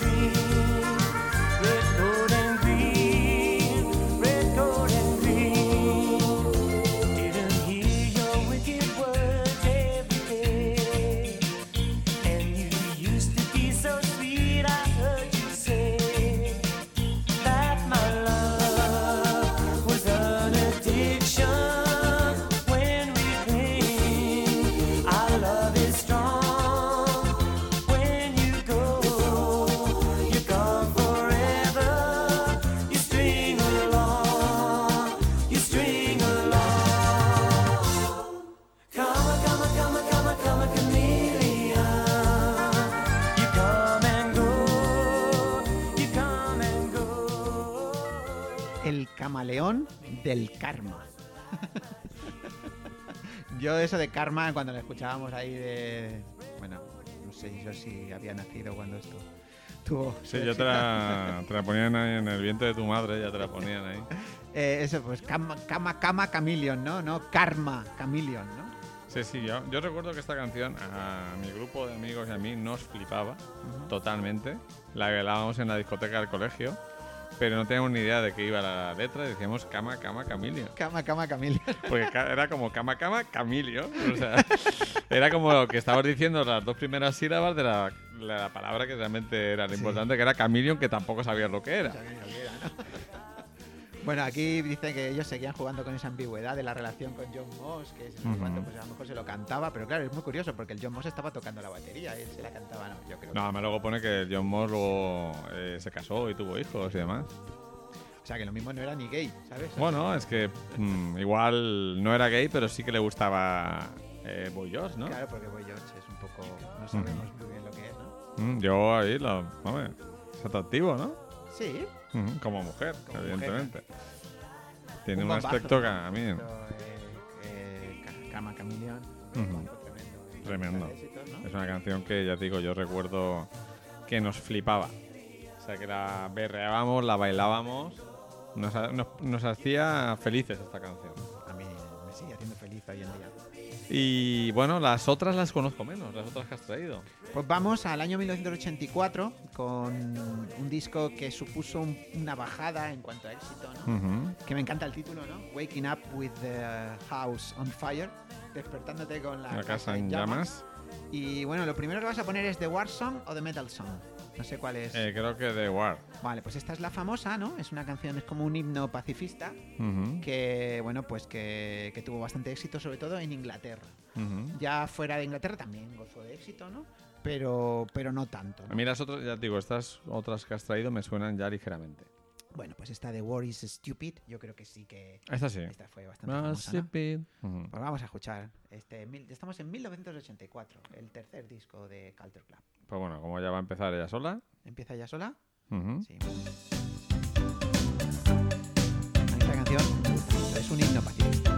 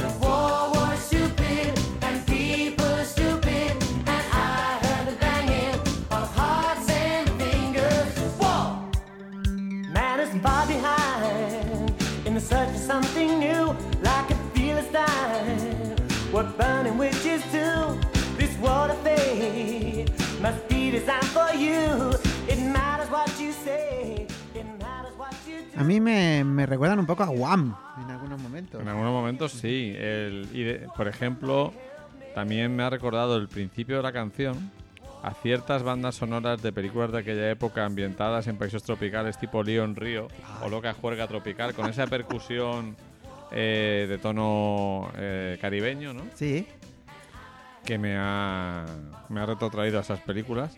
Y esta canción sí, esta sí que suena, la, la- la conozco bastante. Las otras son las que ya... La otra que vamos a escuchar ahora eh, no fue uno de sus grandes éxitos. Tienen, o sea, estamos poniendo unas cuantas. ¿eh? Cada disco de estos tiene bastantes singles. ¿eh?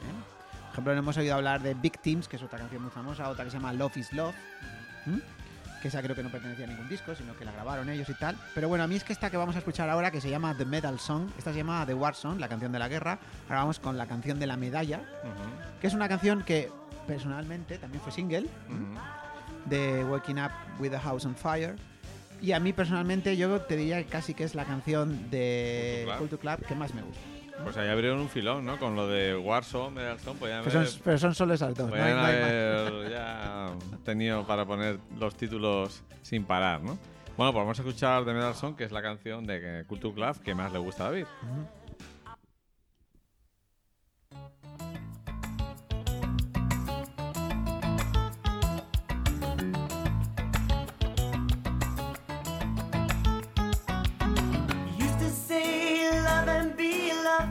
time. Till you discover feelings were failing a sign when it rains. It rains so hard the tears begin to show. Now it's raining in my heart. Want the world to know life will never be the same as it was again. Life will never be the same as it was again. Through my anger and my joy,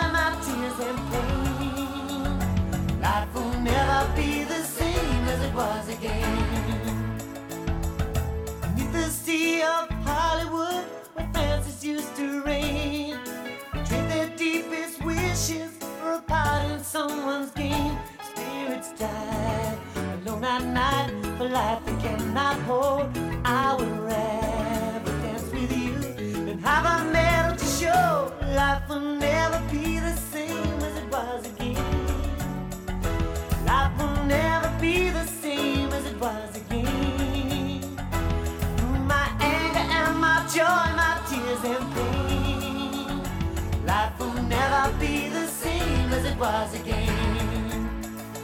We're just everyday people, not a theater company. Everyone. Porque ahora cambia, ahora cambia un poquito. ¿Escuchamos? ¿no? Lo que tú quieras, o que la escuchen entera. Ah, eh, que la que- escuchen entera. La escuchen entera. Bueno, ya sabéis que podéis escuchar las canciones completas en, en la lista de Spotify. Em, si alguna vez conocí esta canción, mi mente la ha olvidado. Pero me ha gustado.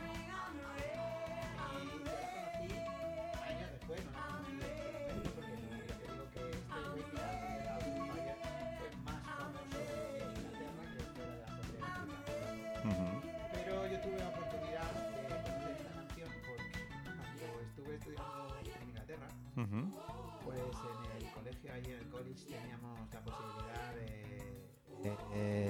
prestaban cintas, ¿no? Uh -huh. Lo mismo que libros, te prestaban cintas, ¿no?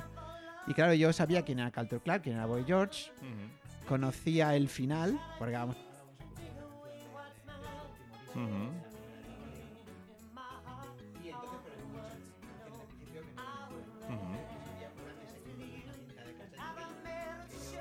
Una cinta de cassette muy grosa. Grosa, grosa, sí. Porque eran de personas que la donaban, ¿eh? Uh -huh. Y nada, y entonces estaba esta canción. Uh -huh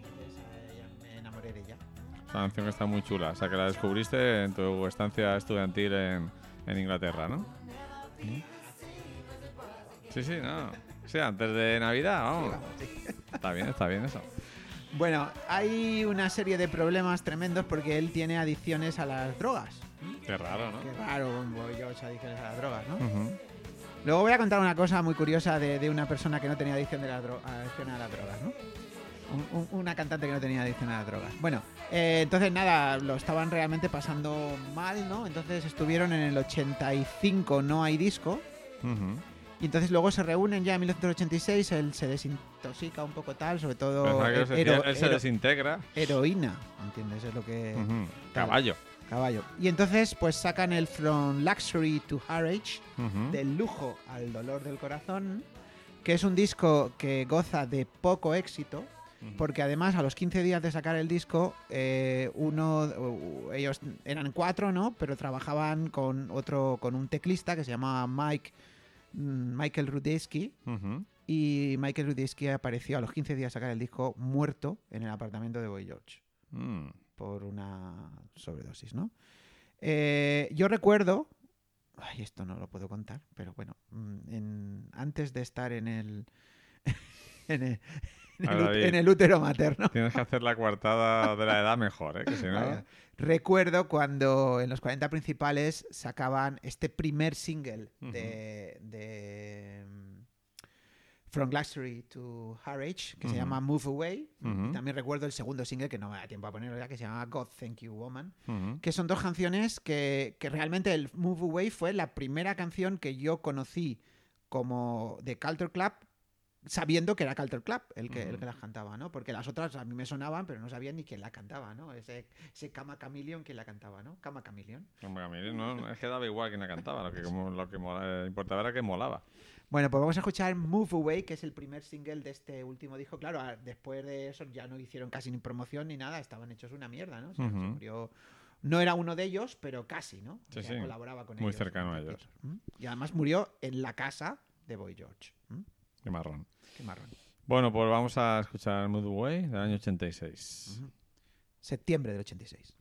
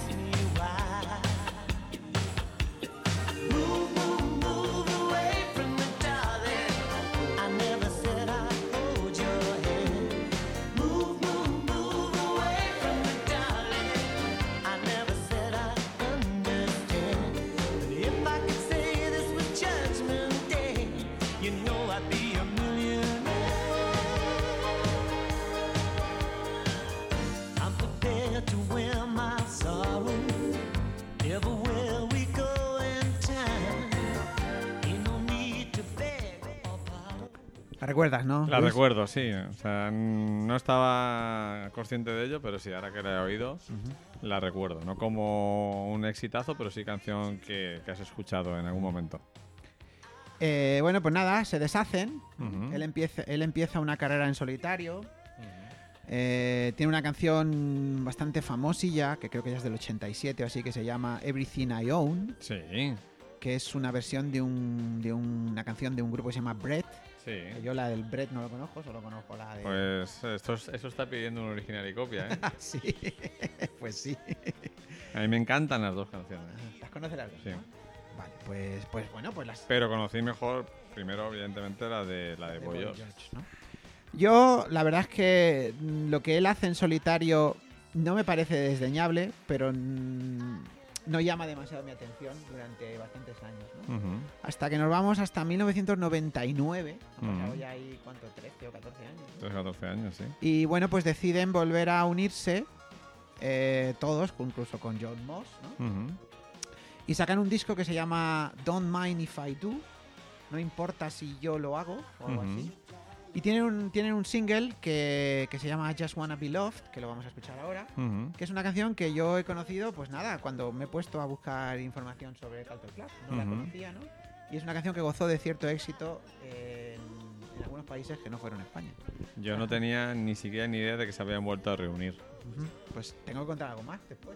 ¿Vale? Perfecto, perfecto. Pues vamos a escuchar esta I última Just canción Wanna Be Loved. del año 99. Del año 99, sí. Ya un salto grande, casi entrando en el siglo ¿Qué- XXI. ¿Qué fue de? Pues Claro. está. Efectivamente.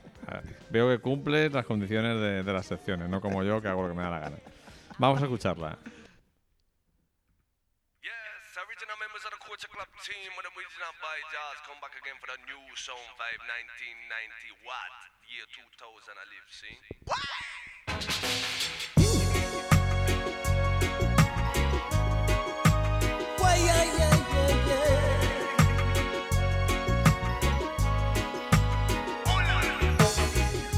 Take a picture of tonight and keep it by your heart. Love has left its memories, there's no better way to part. I will find another love, someone who won't bring me down. How you tried to level me, but you never stood your ground. Fortunately, I got a wise I got me on my mind. Oh, I just wanna be loved. Don't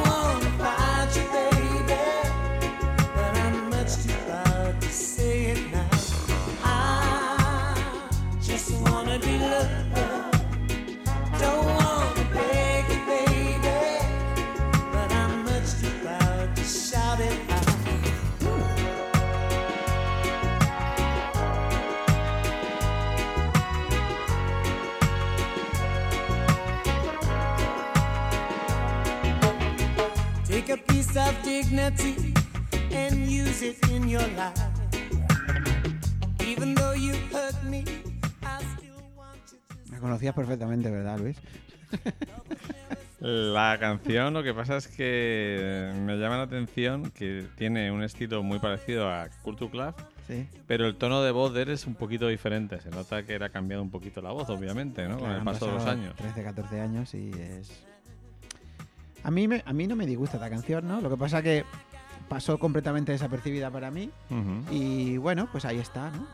Es el regreso de Culture Club que... que En esa época hubo bastante revival de grupos de aquella época, como por ejemplo Duran Duran también. Ujú. Y gozó de cierto éxito, ¿eh? La, la canción, ¿no? Y luego pues han estado entre pitos y flautas, han seguido que iban a... Él ha seguido cantando en solitario, tal, no sé cuánto, tal, hasta el año 2013 Ujú. Que eh, anunciaron que iban a sacar un disco, que ahora ya no me acuerdo cómo le pusieron un nombre, pero no lo sacaban. no lo sacaban y no lo sacaban. Hasta que en el año 2018 Ujú. han sacado un disco nuevo que se llama Life, del que he estado intentando encontrar algo para traerlo. Pero era tan sumamente poco interesante que he preferido no poner, quedarnos con este Wanna Be Quedarnos con el buen recuerdo de lo último así interesante que parece que han hecho, ¿no? Sí, porque Sonaba... sonaba muy oscuro lo nuevo, muy, muy poco a Culture Club. Entonces, nada, pues para la gente que quiera investigar, Life Sí. se llama un disco del año Ahora, 2018. ahora es más fácil encontrar las canciones de todo tipo, ¿no? Y bueno, pues nos hemos quedado con una visión bastante amplia de la carrera de Culture Club desde sus inicios hasta ese resurgimiento, vuelta de finales de los 90 que yo desconocía totalmente. Y luego, ya te digo, hace apenas dos años, bueno, un año Ujú. y medio largo, han sacado este disco que, Ujú. que estaba ahí grabado. de Creo que ha grabado. eh, algo tiene que ver, algo han grabado en Ibiza o algo así. Ujú. Pues habrá que habrá que descubrir un poco ese disco. Bueno, yo A lo he ver, intentado, ¿eh? Tú has intentado, pero intentado, no. pero no. O sea que se te ha quedado oculto, ¿no? Se me ha quedado oculto y viene. Pues tenemos ahora original y copia. eh, que del que hablábamos hace un momento, con dos canciones que a mí me, me flipan, las dos en su, en su estilo, uno más sesentero, otro más ochentero. Las dos me encantan, que son la versión de Venus, o Venus, de Shocking Blue y Banana Dama. Bueno, de Shocking Blue vamos a hablar un poquito. Ujú, Eh, Shocking Blue, azul como impactante, ¿no? Tristeza impactante, ¿no? Eh, que a pesar de su nombre y a pesar de lo que podríamos, cuando vayamos a escuchar la canción, de su Ujú. guitarreo y tal igual, pues no son ingleses. ¿Sabes de dónde son? Hombre, yo pensaba que eran ingleses o... pero mm, votaba por estadounidenses. Vale, pues tampoco. ¿Australianos? Tampoco. ¿Canadienses? Tampoco. ¿Alemanes? Tampoco. Eh, ¿Italianos? No. Pero hubiera sido maravilloso que fueran italianos. Sí, lo de copia, Eh, lo de copia italiana, ¿no? De Madagascar, No, son holandeses. holandeses. ¿Vale?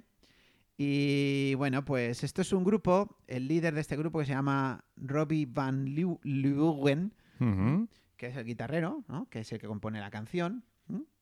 Pues eh, nada, pues ellos eran un grupo con un cantante masculino, pero eh, que se llama Fred de Will o algo así. El tío se fue a la se fue a la mili. Entonces se quedaron Lo llamaron, ¿no? Lo llamaron, lo a, llamaron a, a fila- filas. a. Y entonces, pues nada, eh, pues buscaron a una chica, ¿no? Como los pecos, que también los llamaban a filas. Sí. Hay que hacer ya un que fue de los pecos. ¿Qué fue de los pecos? Sí. ¿Quieres hacer un qué fue de los pecos? Sí, yo creo que ya va siendo hora, ¿no? ¿Tú crees que me queda algo de reputación? para, para- Es que ya no tienes ninguna, No David. tengo ninguna, o sea, Entonces ya da igual lo que hagas. Me encantan los pecos. A mí también, a mí también. Bueno, pues buscaron a Mariska Beres, que es el nombre de esta chica. Que parece una protagonista de una película de las primeras de Paul Verhoeven, Sí. por ejemplo. Y es gitana, de padre. eh, su padre era un violinista húngaro. Y su madre era mitad alemana, mitad rusa. Bueno, eh, tiene más cosas que contar sobre su familia que seguramente nosotros.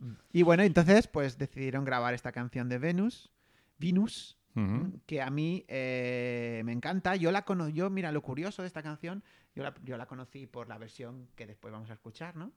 Y entonces cuando la ponían en la radio, yo iba en el coche con mi padre y me decía, anda, eso es Venus. Yo no sabía ni cómo se llamaba la canción, ¿no? Porque eso de I'm your Venus, yo eso no lo pillaba en... yo soy tu, soy tu vino, Soy tu vino. soy tu vino. Y mi padre conocía la original, o sea que esta canción original tuvo muchísimo Muchísimo éxito, lo que pasa que ya había pasado suficiente tiempo para que nosotros, esa nueva generación ignorante de la música anterior, mm, no la conociéramos. no la conociéramos, ¿no? Pero esto fue un absoluto bombazo. Y Shocking Blue tuvieron alguno, alguno que otro que otro éxito más. Por ejemplo, hay uno que, claro, yo... es muy curioso porque yo siempre... eh, Kiko Veneno tenía una canción, eh, no me acuerdo cómo se llamaba la canción, pero que gozó de mucho éxito, ya creo que bien entrado en los 90, que en la letra de la canción decía algo así, dice, nunca te fíes de los ferroviarios. ¿Te Sí, acuerdas? ¿no? ¿Te sí, acuerdas? sí, ¿Te sí, acuerdas? Me acuerdo, me acuerdo, me acuerdo. Pues eso viene por el gran éxito de Shocking Blue que se llama Never Marry a Railroad Man. Nunca te cases Cases con un ferroviario, ¿no? Bueno, yo he conocido muchos ferroviarios en mi vida. No me casé con ninguno de ellos, pero en mi familia paterna hay mucho ferroviario porque eh, Almansa es un nudo de comunicaciones. Y entonces ahí eh, había mucho ferroviario. Bueno, pues vamos a escuchar esta Este Venus de Shocking Blue, que La estamos hablando del canción año 1969. ¿no? 69, sí. Ujú. Una Muy, muy de la era hippie esta canción. Vamos a escucharla.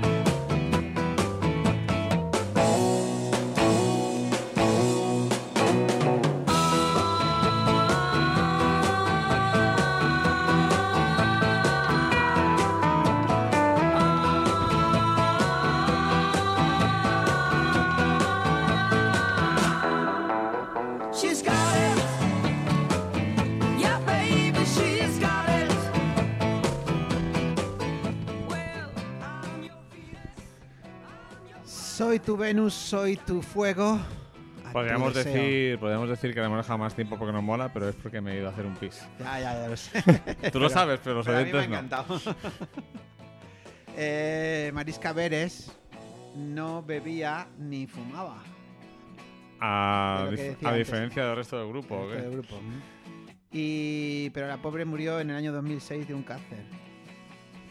No somos nadie, David. Ya lo sé que no somos nadie. 1960. Ha salido un estudio de que un, po- un potabilizador del agua puede ser un agente cancerígeno potencial en los países del sur de Europa. Entonces, Número uno. nunca sabes por dónde va a venir el peligro. Bueno, estos chicos fueron número uno en Estados Unidos. El primer grupo holandés en ser número uno en Estados Unidos. No parecen holandeses. No, no, no. Primero y último, ese dato no lo tenemos, ¿no? Eh, pues ese dato no lo tenemos. Ese Ujú. dato no lo tenemos. Yo creo que el último no, porque no sé si Hermes House Band ha hecho algo por ahí o estos, ¿cómo se llaman? Los. Bueno, luego está Maywood. Mira, voy a- voy a- hay unos- una serie de grupos de, grupos holandeses muy famosos. Los cardigans son noruegos, ¿no? Los Cardigans son noruegos. No, no, no, los Cardigans son suecos. Suecos. Suecos.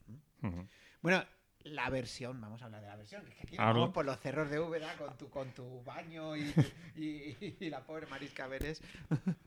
Muy guapa, por cierto, esta chica gitana. A mí, me- he visto algunos vídeos de ella y me... Yo estoy viendo la portada y me parece la prueba, David. Tienen ahí como que tienen cervezas, están Sí, bebiendo, fumando. No se sabe, ¿no?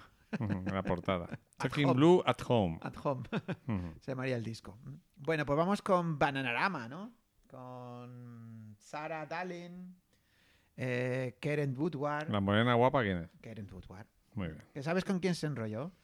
¿Con quién se casó y tiene unos cuantos hijos? No tengo ni idea. Con Andrew Ridgely, Mm, me ha quedado igual. la otra cara de Wham. Ah, la- el, eh, el moreno. Sí, el moreno, Ah. ¿no? Ujú. Y luego también estaba ahí... Dos guapos, ¿no? Dos guapos, dos Estupendo, guapos, ¿no? ¿no? Yo, yo estaba enamoradísimo de Karen Woodward. En el vídeo de Venus me enamoré. Yo sí, pero tú sabes que la mía es la de Bangles. Ya- hombre, sí, hombre, sí. sí, Esa Susana, es la mía total. Susana. Susana Hobbs. es la mejor. Pero te la quitó Prince. ¿No? Sí, y ahora está con un director de cine. Sí, está Con con, Jay Roach. con Jay Roach. Bueno, pues oye, y la otra, ¿sabes que en al principio eran tres? ¿no? Sí. Pero la cambiaron a una que se llamaba Shiva Jeffley. Como en Objetivo Birmania, que también cambiaron.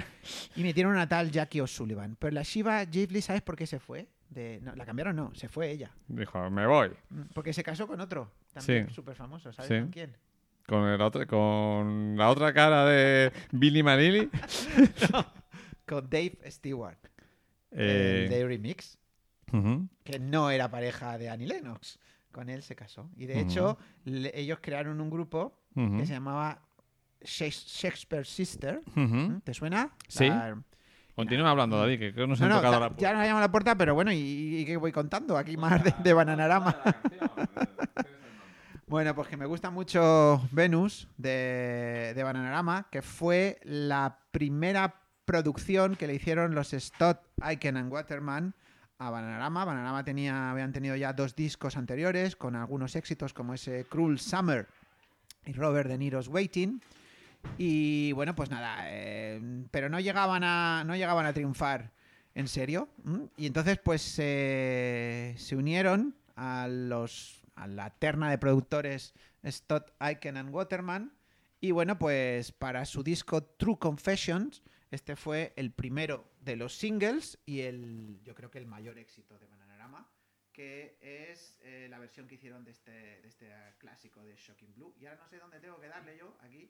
Ah, Creo que si le doy aquí eh, funcionará. Y ahora le doy.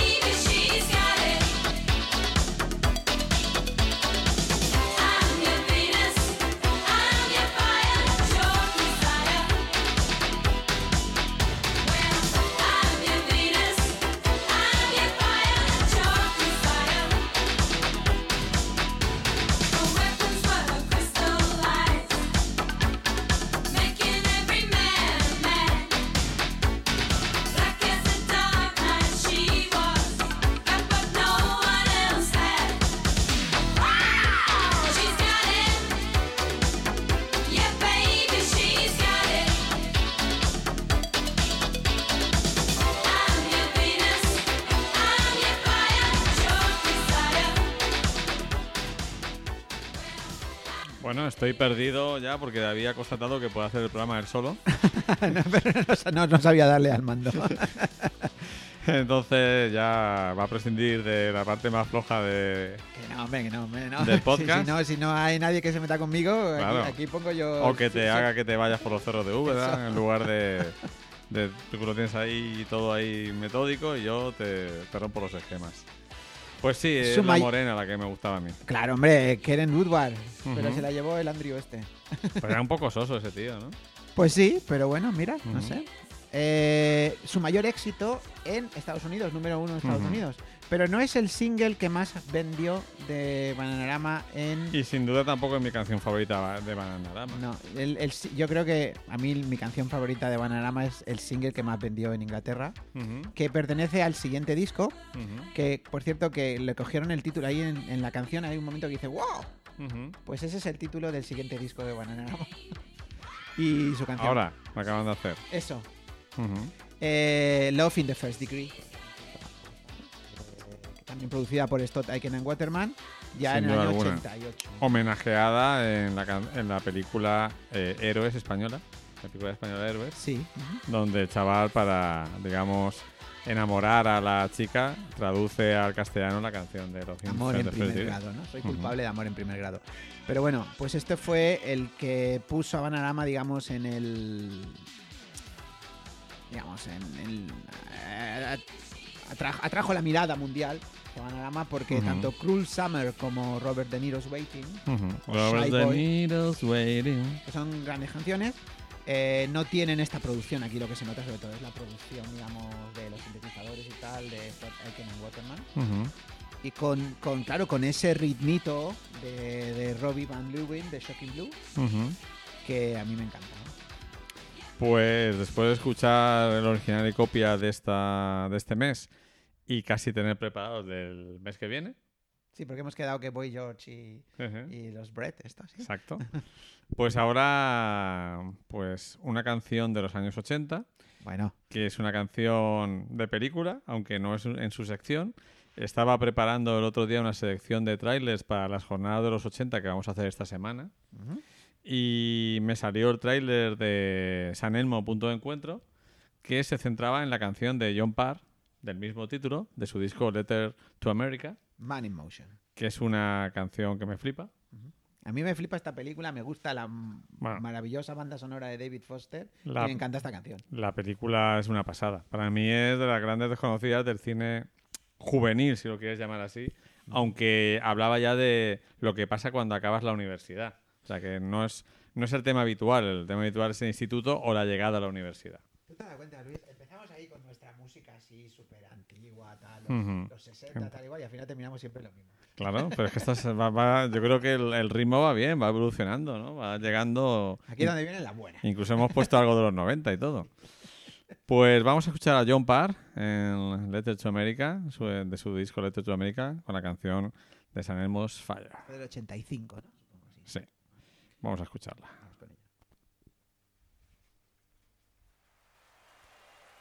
You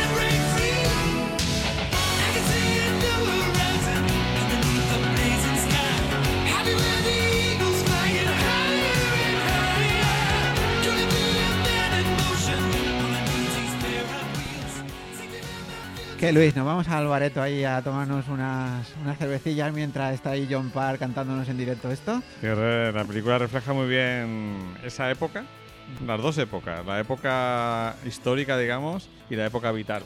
Ajá. El desconcierto cuando acaba la universidad, que está muy bien, perfectamente reflejado en la película. Eh, cómo un grupo de amigos se va desintegrando también.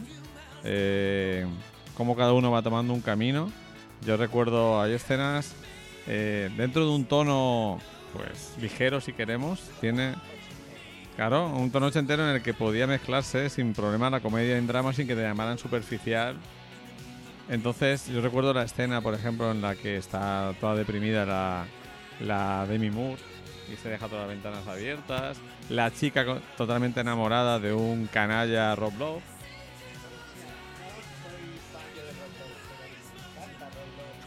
Sí, sí. Con película escrita y dirigida por el denostadísimo, para mí injustamente, Joe Schumacher. Y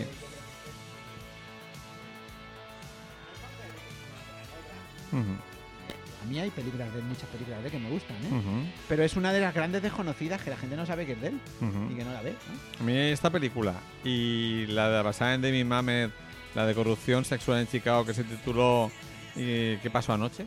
Ah, con, la- No. con la de Mm. Moore también y, era él era era Rob, ¿no? Era Rob Love. Era Rob. Y luego hay otra, quizá menos buena, pero de a mí que me gusta también, que es la de Michael J. Ford de periodista, Noches de Neón, Bueno, o Luces de Neón. Yo no diría que Noches de Neón, yo no diría que no es buena, ¿eh? Sí, pero que quizá...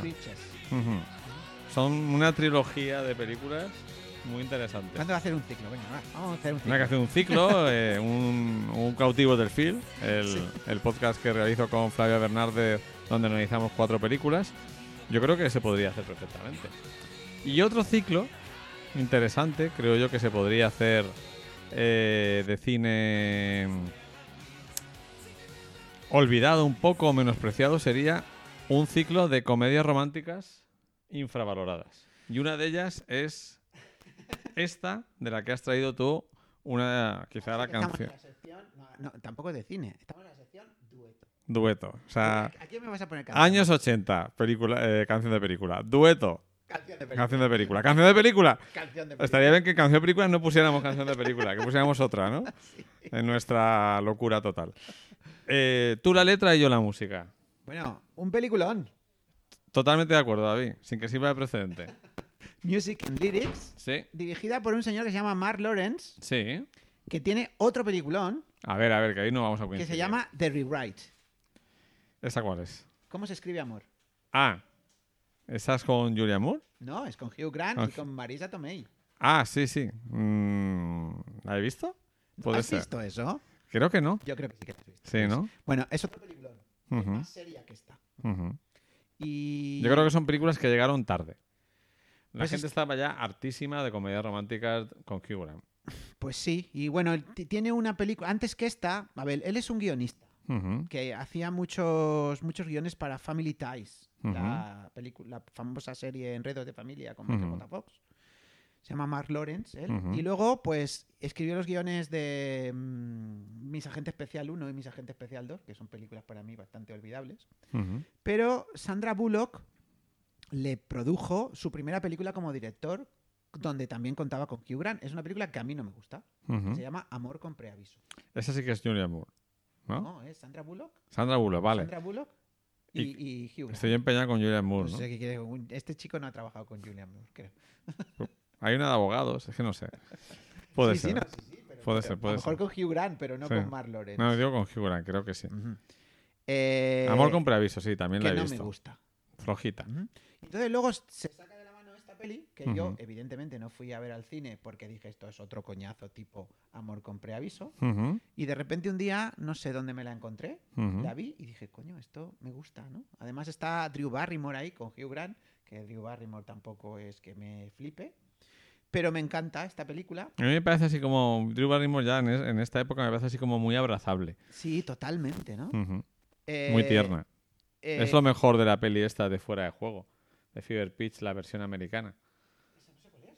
Eh, hay una película, hay una película original inglesa con Colin Firth que es eh, Fever Pitch. que es sobre un fan, de- un fan del Arsenal. Y luego hay una versión eh, americana eh, que cambian el fútbol por el, béis- el béisbol. No más eh, Amor en Juego, creo que se llama. La de Kevin Costner. No, no es Kevin. O sí, puede ser que Kevin Conner sea el- de juego, algo así era. Con No. Kevin Costner y con... No, esta, esta es otra. Esta es eh, Amor en Juego o algo así, creo que se llama. Ah, vale, vale, sí, sí. Pues no la he visto, no la he visto. Esa no estaba mal, aunque es mucho mejor la inglesa con Colin Firth. Y nada, y bueno, pues eh, luego después hizo... ¿Qué fue de los Morgan? Muy divertida, divertidísima para mí esa película. Y luego de Rewrite, que ni se estrenó en. España. Y aunque la, se puede pasar por televisión. Pues el otro día me dijo mi madre que la había visto. O sea, que la pasan por la tele, de vez en cuando. Y hace este año he estrenado una para, para Disney Plus que me la acabo de bajar. Que es con Anna Kendrick, que se llama Noel, Noelle. No sé, la ponen fatal. Habrá que verla. Habrá que verla, ¿no? Seguramente te guste más que Parásitos y el Joker juntas. Y la de Tarantino. Y la de Tarantino. Bueno, esta canción. eh, que- Que es una pasada canción, por sí, cierto. por cierto, que no fue nominada al Oscar ni nada ni historia. La escribe. Ninguneada. La escribe Adam Schlinger. Schlesinger, perdón, Adam Schlesinger. Schlesinger, que es el escritor también, de compositor de la, de la canción That Thing You Do, de la famosa película The Wonders. de The Wonders, Ujú, que también estaba. Es muy curioso porque ambas películas están como construidas alrededor de ambas canciones. ujú. Y esas dos canciones las compuso Adam Schlesinger. No sé quién, quién me vas a poner aquí. ¿Qué versión me vas a poner? Te voy a poner la de Halle Bennett La de Halle Berry, con Hugh Grant. que es la, digamos, la, la canción radiable, ¿no? Sí a mí me gusta mucho la canción, la versión que tiene. Claro, pero es que en la otra, la versión que por lo menos está en Spotify, había mucho, ah, mucho hablado. Entonces he preferido. Y creo que además quiero mucho a Drew Barrymore, pero creo que Halle Bennett canta mejor. Sí, la verdad que sí. Ujú. Eh, Way Back into Love, ¿no? Ujú. De vuelta al amor, que no es la única canción de la película que me gusta. A mí hay, hay otra que se llama My Heart Goes Pop o algo así, que Ujú. me parece también muy interesante, también de Adam Schlesinger. Pero como esto va de duetos, no podía poner otra. Pues vamos a escuchar eh, Way Back into Love del año 2007.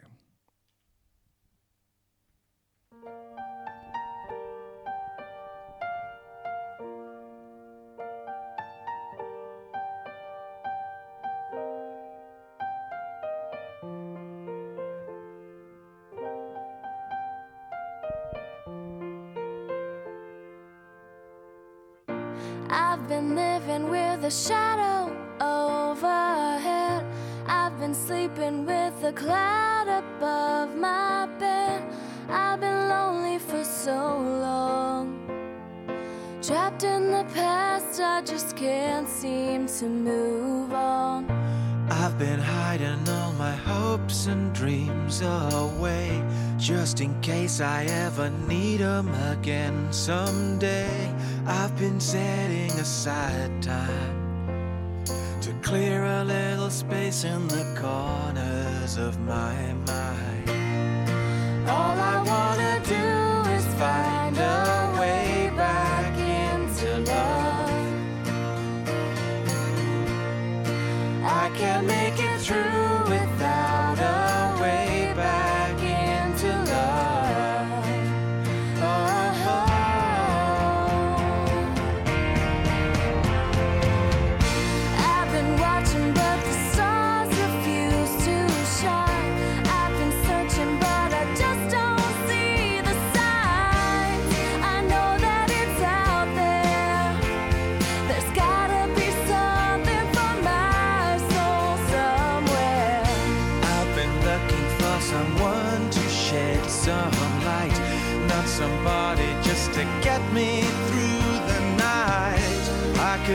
some direction,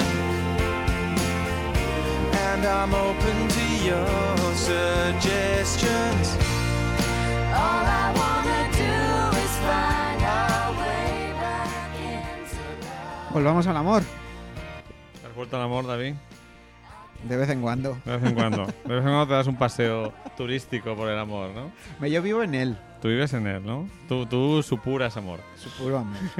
Eh, lo que pasa es que de vez en cuando pues me voy y de vez en cuando vuelvo. Sí, es un camino de ida y vuelta siempre, ¿no? Recuerda tener una sonrisa en la cara desde el primer fotograma en esta película hasta el final. Sí, sí, es una película. A mí me hizo feliz, que es uno de los eh, una de las bases de la- del arte, de la creación mm, artística y de la, de la cultura popular, Estamos ¿no? hablando del año 2007, Luis. O sea, es, es hace nada, ¿no? Y supongo que será una de esas típicas películas que no se recordarán por los críticos, ¿no? No, además que, pues eso, yo creo que eh, como en la vida, a veces es lo importante es no llegar ni, ni demasiado pronto ni demasiado tarde para triunfar en el mundo de, de la creación, ¿no? Hay películas, canciones que llegan antes de tiempo y el público le, le pilla desubicado. Y hay películas muy interesantes, canciones muy interesantes que llegan en un momento de hartazgo. La gente está harta de ese tipo de, Está de harta- ese estilo. Está harto de una comedia romántica. Está, tenemos a Hugh Grant que ha hecho 27 comedias románticas antes de Hmm. llegar aquí. A Drew Barrymore que es la niña de T y que ya estamos harta de ella, ¿no? Y claro, pues, bah, tú la letra, yo la música, anda que voy a ponerme a ver esto, ¿no? Efectivamente. De hecho, yo es una película que, que obvié en el cine. Luego, eh, pues venga, voy a verla, a ver qué tal. Voy a aguantar 10 minutos y la disfruté entera. O sea que, muy bien. Por fin llegamos a la canción de película. Con un hombre muy parodiable, de esos, de esos eh, cantantes con piano tan famosos de los 70 que a mí me encantan, pero que son objetos de chanza, burla y escarnio. Eh, yo, de hecho, muchas de las comedias así tontas de, de de los últimos 15 años de Estados Unidos, el otro día vi Locura Padre, una película con Owen Wilson y el de Resacado en Las, eh, en Las Vegas. Y siempre, en las eh, se mete con Barry Manilow, pero lo bueno es que en esas películas de Ben Stiller, e incluso Adam Sandler, hay un momento cómico eh, de parodia con canciones de ese tipo. Claro. Y ellos lo usan como parodia, pero yo lo disfruto igualmente. Hombre, claro. Y bueno, pues, Pues es vamos a- Barry Manilow. Barry Manilow, el gran Barry Manilow, el de Oh Mandy, ¿te acuerdas? Bueno, eh, tiene... tiene muchísimas. De hecho, esta canción, según Spotify, está incluida en el Greatest Hits Volumen 3. Toma. O sea, que sacó tres discos, por lo menos, de éxitos. Bueno, a mí me encanta esta canción, me encanta esta película. A mí me Esta flipa. película la conocí a través de ti, tú me hablaste de ella, ¿no? Juego peligroso. Cuando ahí. todavía coincidíamos. Cuando todavía coincidíamos. ¿no? Si yo coincido En contigo, lo que no coincido son con tu gusto de ahora, con las que salen ahora. Ahí no, ahí no, ahí no hay manera. Bueno, si te tomas, si te tomas un par de copas, al final terminamos coincidiendo también. Sí. Yo creo que sí, yo creo que sí.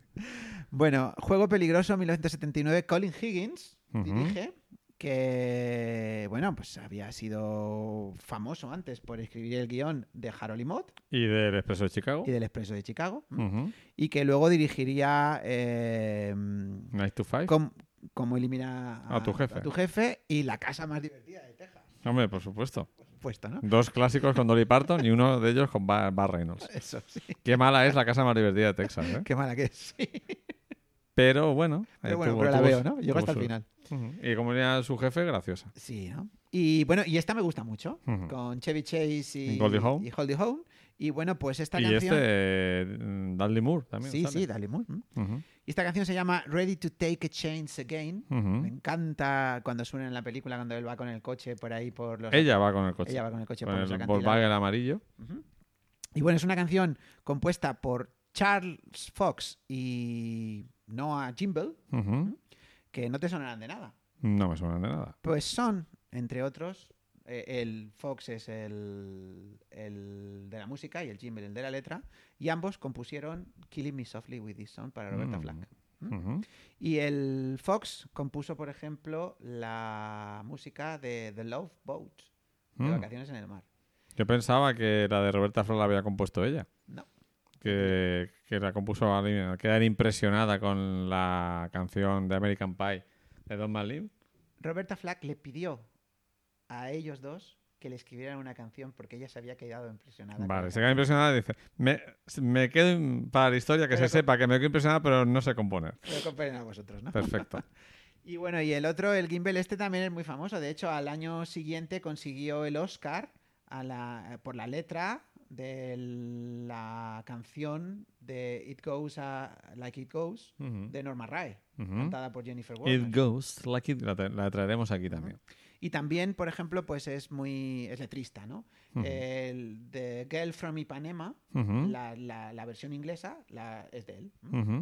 Y bueno, pues esta canción eh, me parece maravillosa. Por A eso la he mí, traído. a mí me flipa esta canción. Es Estamos- súper súper evocativa Ujú. y te mete totalmente en el ambiente de la película desde el primer momento que es una parodia, mm, yo creo que respetuosa de las comedias de crímenes. Sí. Y estamos preparados para volver a darle una oportunidad al, amor, supongo. ¿no? Pues vamos a, vamos a escuchar a Barry Manilow. You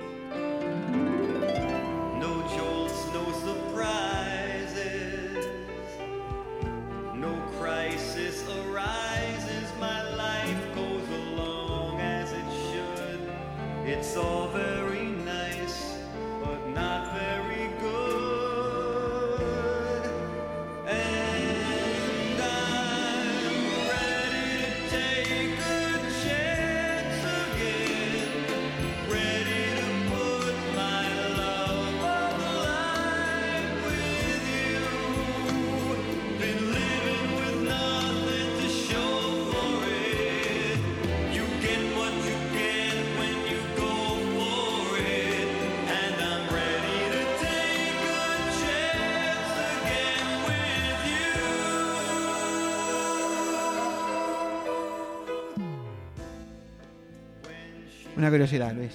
Dime. nominada al Oscar, no lo ganó, pero es que aquel año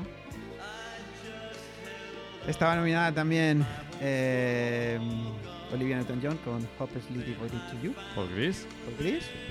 Estaba nominada también una canción que trajimos aquí de la película esa que te encasta de Saint Dia, ne- Sometime Next Year. Santa El próximo año a la misma hora con Alan Alda y Ellen Burstyn. De Robert Mulligan. The Night, The First Time I Fall, o algo así, Ujú. ¿te acuerdas que la pusiste, no? Y luego la que ganó, que bueno, que a mí es una canción que no me disgusta, pero claro, me gustan más letras.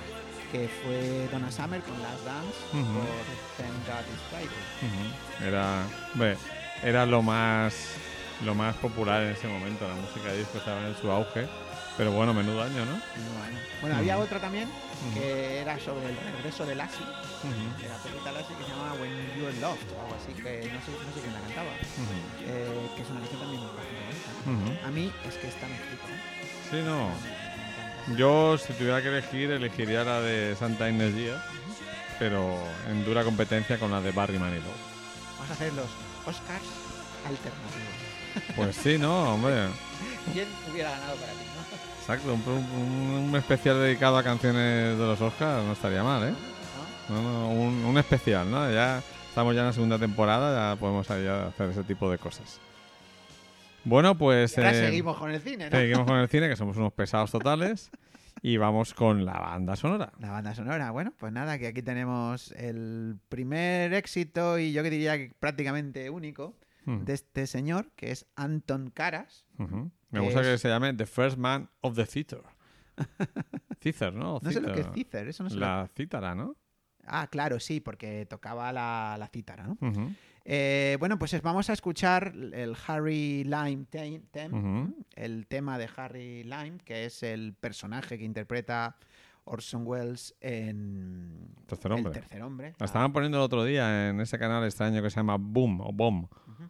de que pone películas de manera aleatoria. Pero eso no es para niños o algo así. No, no, este es de películas Bomb, se llama. Ah, pues ni idea. De Eh, películas así de segunda fila interesantes, muchas veces. Bueno, esto es un peliculón. A mí Bueno, me parece una de una las- pasada. una maravilla. Carol Reed es el Carol. Reed. Y bueno, pues la historia es muy curiosa porque Carol Reed estaba filmando en Viena. Eh, pues eso, este, bueno, no estaba filmando, estaba documentando. Localizando, ¿no? localizando y tal, ¿no? Y entonces en un bar que fue a cenar, pues encontró un señor que estaba tocando la cítara allí, ¿no? Un señor que era húngaro, Ujú. estaba ahí tocando la cítara y entonces le encantó tanto que le dijo, "Mm, ven para acá, eh, me vas a hacer la música de la película, ¿no? Ujú. Entonces se lo llevó a un, a un hotel donde luego estaban filmando y tal y cual.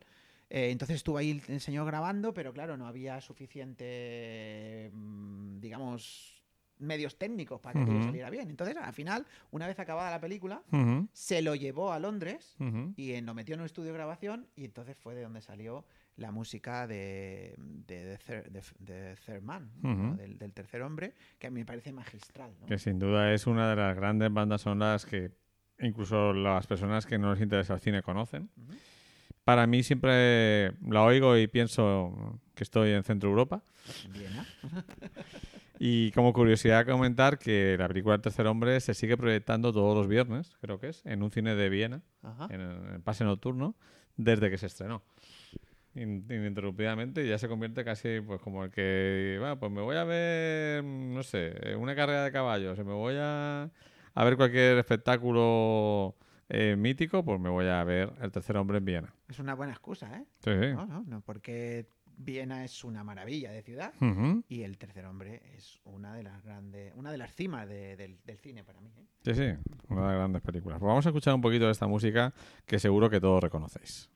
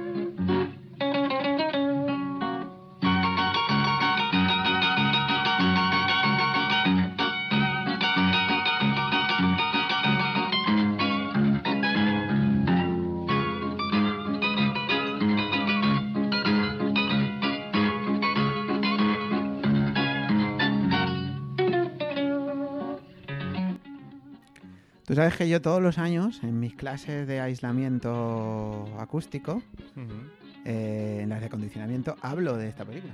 ¿Ah, sí? Sí, pongo una foto de, del porque hay un hay un rollo acústico en una en una de las persecuciones se meten en las alcantarillas Sí. y se provoca un, un continuo eco de los pasos y al final con eso no saben dónde está porque vienen de todos lados los Sí, ecos sí. y se escapa entonces pues esa curiosidad acústica yo hablo de ella siempre en, en clase Has conseguido en tus clases un poquito alejadas del cine Sí, meter ahí. meter algo del cine ¿no? Ujú. Y luego pues recuerdo la primera vez que yo vi esta película, la vi en el aula de la CAM, la, la pusieron ahí en un día, yo no sabía el tercer hombre, mi madre me dijo, vamos a ver esta película que es muy, muy chula, tiene una música muy chula.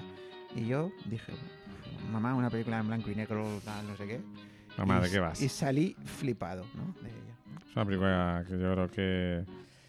Estuve viendo imágenes otro día cuando en este pase televisivo y creo que sigue teniendo mucha fuerza.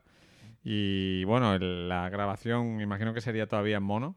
Ujú. eh, resalta esa sensación de que es casi en directo, ¿no? Que estás Sí. escuchando a un tipo interpretar en directo en un bar, en... pero claro, mejorando lo, lo que tú comentas de, de las difíciles condiciones de grabar en un bar con los ruidos, pero sí que tienes la sensación de que estás, de que está tocando para ti en directo. Anton Caras. Mira, recuerdo yo que había mucha, aquí ahora que antes hemos estado hablando de, de los artificios narrativos, ¿no? Por, por ejemplo, yo recuerdo que una de las cosas que ya mm, me di cuenta yo cuando vi por primera vez el tercer hombre, hay muchos planos oblicuos. Sí, sí, Dutch, Dutch angle, que dicen los estudiosos. Ángulo Y- holandés o alemán, del expresionismo alemán. Y funcionan muy bien, ¿no? Te, dan, te dan sobre todo los que se relacionan con él, ¿no? El misterio, tal. Cómo ve la vida también. Joseph Totten está completamente, digamos, un poco doblado, no, no se entera de, qué va la historia. Eh, nada, pues a mí, por ejemplo, eso me parece un recurso estilístico que encaja. En Claro, es que todos los recursos estilísticos tienen un sentido y si se abusa de ellos o se usan eh, sin una razón, pues son simplemente vanidad. Yo he visto una... Simplemente 1917. Yo he visto recientemente una película de un tema que para mí fascinante porque no lo conocía, sa- sabía sobre el tema, pero no tenía ni idea un poco de su desarrollo, que se, se llama La Guerra de las Corrientes, ah, mira, la quería ir a ver, pero no, no la he visto. que es una película sobre la lucha de Westinghouse Tesla y Edison, ¿no? y Edison por dominar la nueva, el nuevo invento de la luz, La o de electricidad. corriente eléctrica. Y la historia es muy interesante, los actores son estupendos. Pero que está. Eh, más o menos consigue explicarte temas que no son nada fáciles, pero el director se empeña en filmar prácticamente toda la película con cenitales y Dutch angle. Y dices, ¿y por qué? ¿Y por qué? ¿Por qué? Me estás mareando y no me estás aportando nada. Pero bueno, así es. Nos hemos puesto muy antiguos con esta y ahora vamos a vamos a algo más moderno. Vamos a, pero, pero- Vamos a pero-. Pero con somníferos, ¿no? Sí. Eh, este año los Reyes Magos me han traído los dos libros que ha escrito Brett Anderson sobre los inicios de Sweat y luego ya las consecuencias de la fama, Ajá. que se llaman Mañanas más negras que el carbón, que es un mantra que repite muchas veces de cómo parar era el mundo en esa Inglaterra de los años 80. Y la otra que es Tardes de persianas bajadas, que imaginamos que tiene que ver res- con resacas eh, de alcohol y otras sustancias. Y eh, eh, te cuenta un poco las dificultades de Sued para crearse una, una propia identidad, para tener un cierto éxito. Y te cuenta cómo llegó un momento en que él, totalmente perdido, viviendo de. El líder Brett Anderson, viviendo de- del paro y de pequeños trabajillos, vagaba por las calles de Londres y se sentaba en parques a observar a la gente. Y una de las cosas que observaba era las conversaciones sobre el uso de somníferos de las amas de casa de clase baja de Londres que para, para poder dormir, de olvidarse un poco de sus problemas, abusaban de las sleeping pills. Y de ahí viene eh, esta canción que fue una de las de su primer disco importante y que le dieron, le dieron, merecía fama en mi opinión a Sweat. Vamos a escuchar Sleeping Pills del año 91. Píldoras para dormir.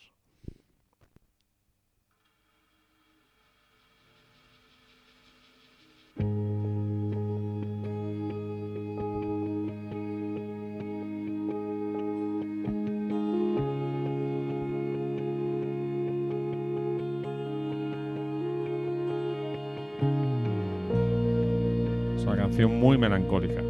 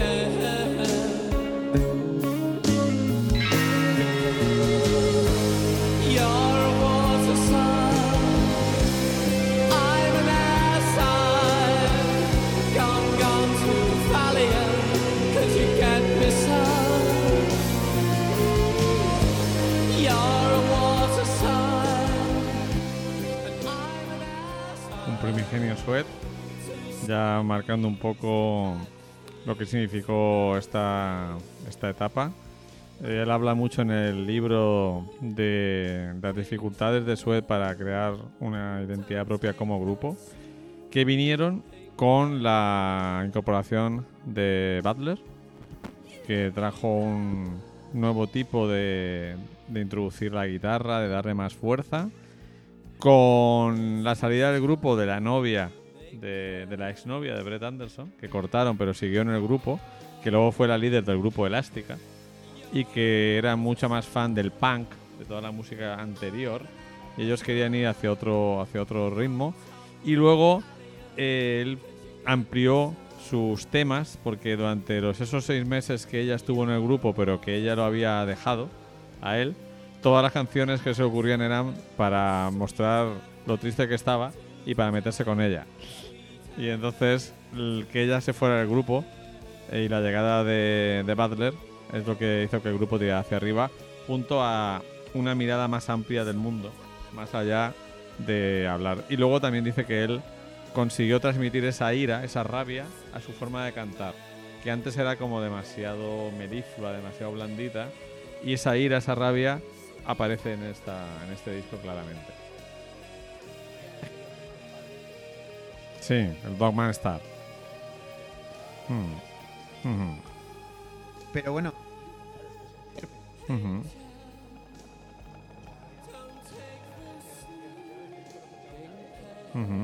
Está Metal Mickey, está Animal Trade y So Young. Y bueno, pues ya llegamos casi al final. Llegamos al final y ahora toca el momento ajá, que es un momento ajá Extraño. extraño. Bueno, lo dije, ¿no? Sí, lo, lo, lo avisaste, lo avisaste. El que avisa no es traidor. Os lo, digo, os lo digo de verdad, porque esto es una tradición. Esta canción es una tradición. Sí, porque. Exacto. Y, y no canta Morten, y se nota, ¿no? No, no canta Morten. No canta Morten y... Si no canta Morten, yo me voy. Bueno, pues vamos a escuchar el segundo single del tercer disco de Magne F. Que es como firma eh, Magne en solitario, ¿no? Y es una canción del año pasado, por es lo que veo. canción de- pues, del año pasado. Bueno, el single salió en diciembre del 2019, O sea, hace un mes. hace un mes. El disco se llama White Christmas Lies, eh, Mentiras de la Blanca Navidad. Este es el segundo single, el primero se llamó This Is Now America. La canción se llama There Goes Another Year. Ahí va otro año, ¿no? otro año. Y bueno, pues es un disco que Magne ha hecho con la intención de desmitificar un poquito todos esos discos navideños que se suelen hacer en Estados Unidos. Estados Unidos, en Inglaterra también. De, bueno, pues eso, canciones de Navidad y tal. y. Rod Stewart canta la Navidad.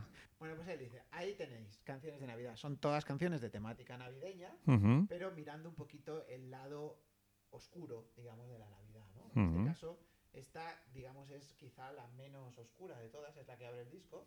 y habla pues de ahí va otro año, ¿no? Canta. Magne, y vamos, a notar, vamos a notar la diferencia, ¿no? ¿Y el disco en general te ha gustado o qué? ¿O ha Me sido...? ha, me ha resultado, tiene algunas canciones que me resultan interesantes, sobre todo, mira, lo que siempre me pasa con Magne, yo tiene tres discos, ¿no? El primero el Past Perfect Future, Se- Future Tense y luego el, eh, Pasado perfecto, futuro... Futuro Tiempo. El, y luego el segundo el Black Dot in the Blue of Your Bliss, un punto negro en el azul de tu dicha. que bueno, pues tiene, tiene canciones que a, a nivel eh, melódico me resultan muy interesantes. Lo que pasa es que él no sabe cantar. Entonces, pues seamos sinceros, no sabe cantar o canta mal, ¿no? De hecho, por ejemplo, en, en el, este, el Black Dot, este, hay una canción que se llama The Longest Night, La. Noche Más Larga, que es la base de luego lo que, lo que fue Foot of the Mountain, uno de los éxitos de, del siguiente disco de Aja, ¿no? La cogió el Paul y la cambió y le dijo a Marne, a Morten, cántala. Cántala tú. Cántala. Y entonces la cambió, cambiaron cosas y tal y cual. y tal, Es bastante común eso en, en- en la discografía de Aja. Coger canciones de que Magne compone en solitario, darles la vuelta y, y con- convertirlas en un gran éxito. Reciclaje, reciclaje. Bueno, a mí esta canción no me disgusta. Y hay otro par de canciones que bien, que me, lle- me llevo bien con ellas, bastante bien, ¿no? This is Now America es una canción muy curiosa, es como, pues eso, una... El título lo dice todo, ¿no? Esto es lo que es ahora América en tiempo de Navidad, ¿no?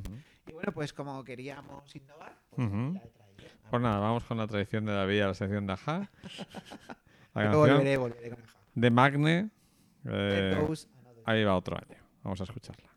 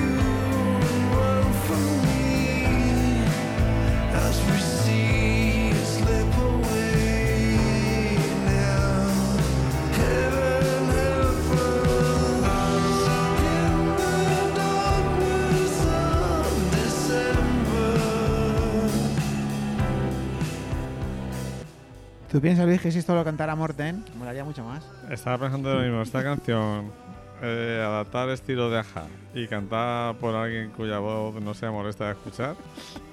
Por ejemplo, Morten Harker. Eh, sí, tiene, una voz, eh, tiene una voz difícil, ¿eh?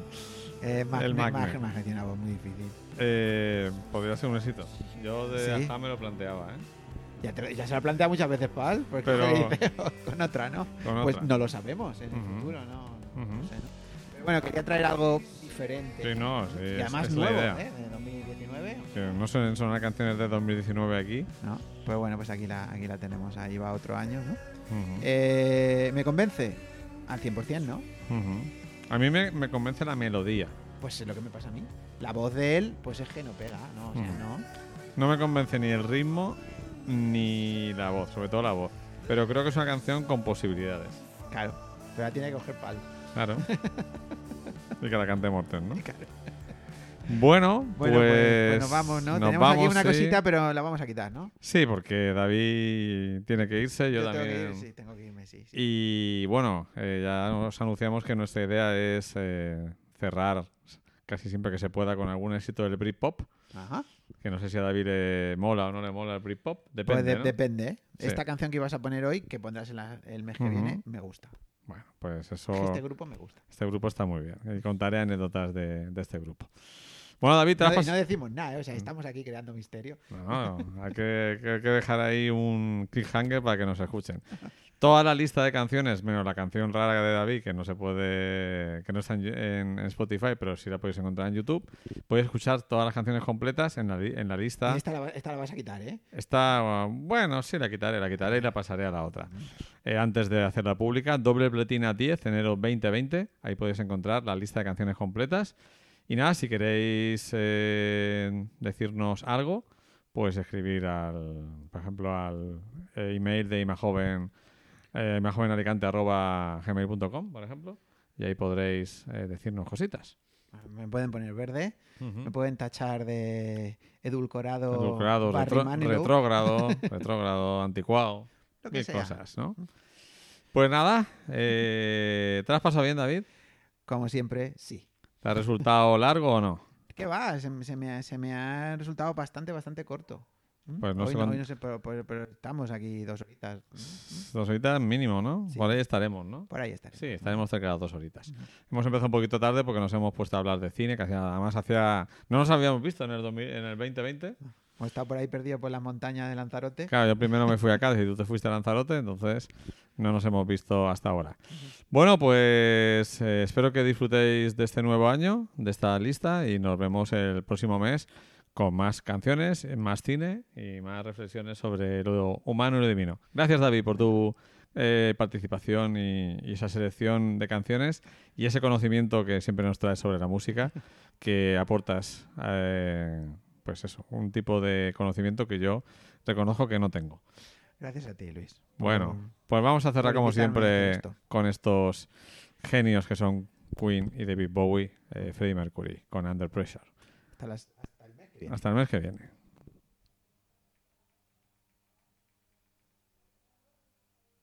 ¡Ey! Has saltado a Friday in Love. ¿Por qué? Pues ah, no sé, para, que nos íbamos ahí, pero no nos vamos, ¿no?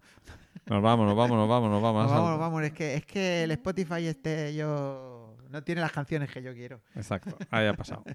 Venga. Ahora sí. Hasta el mes que viene.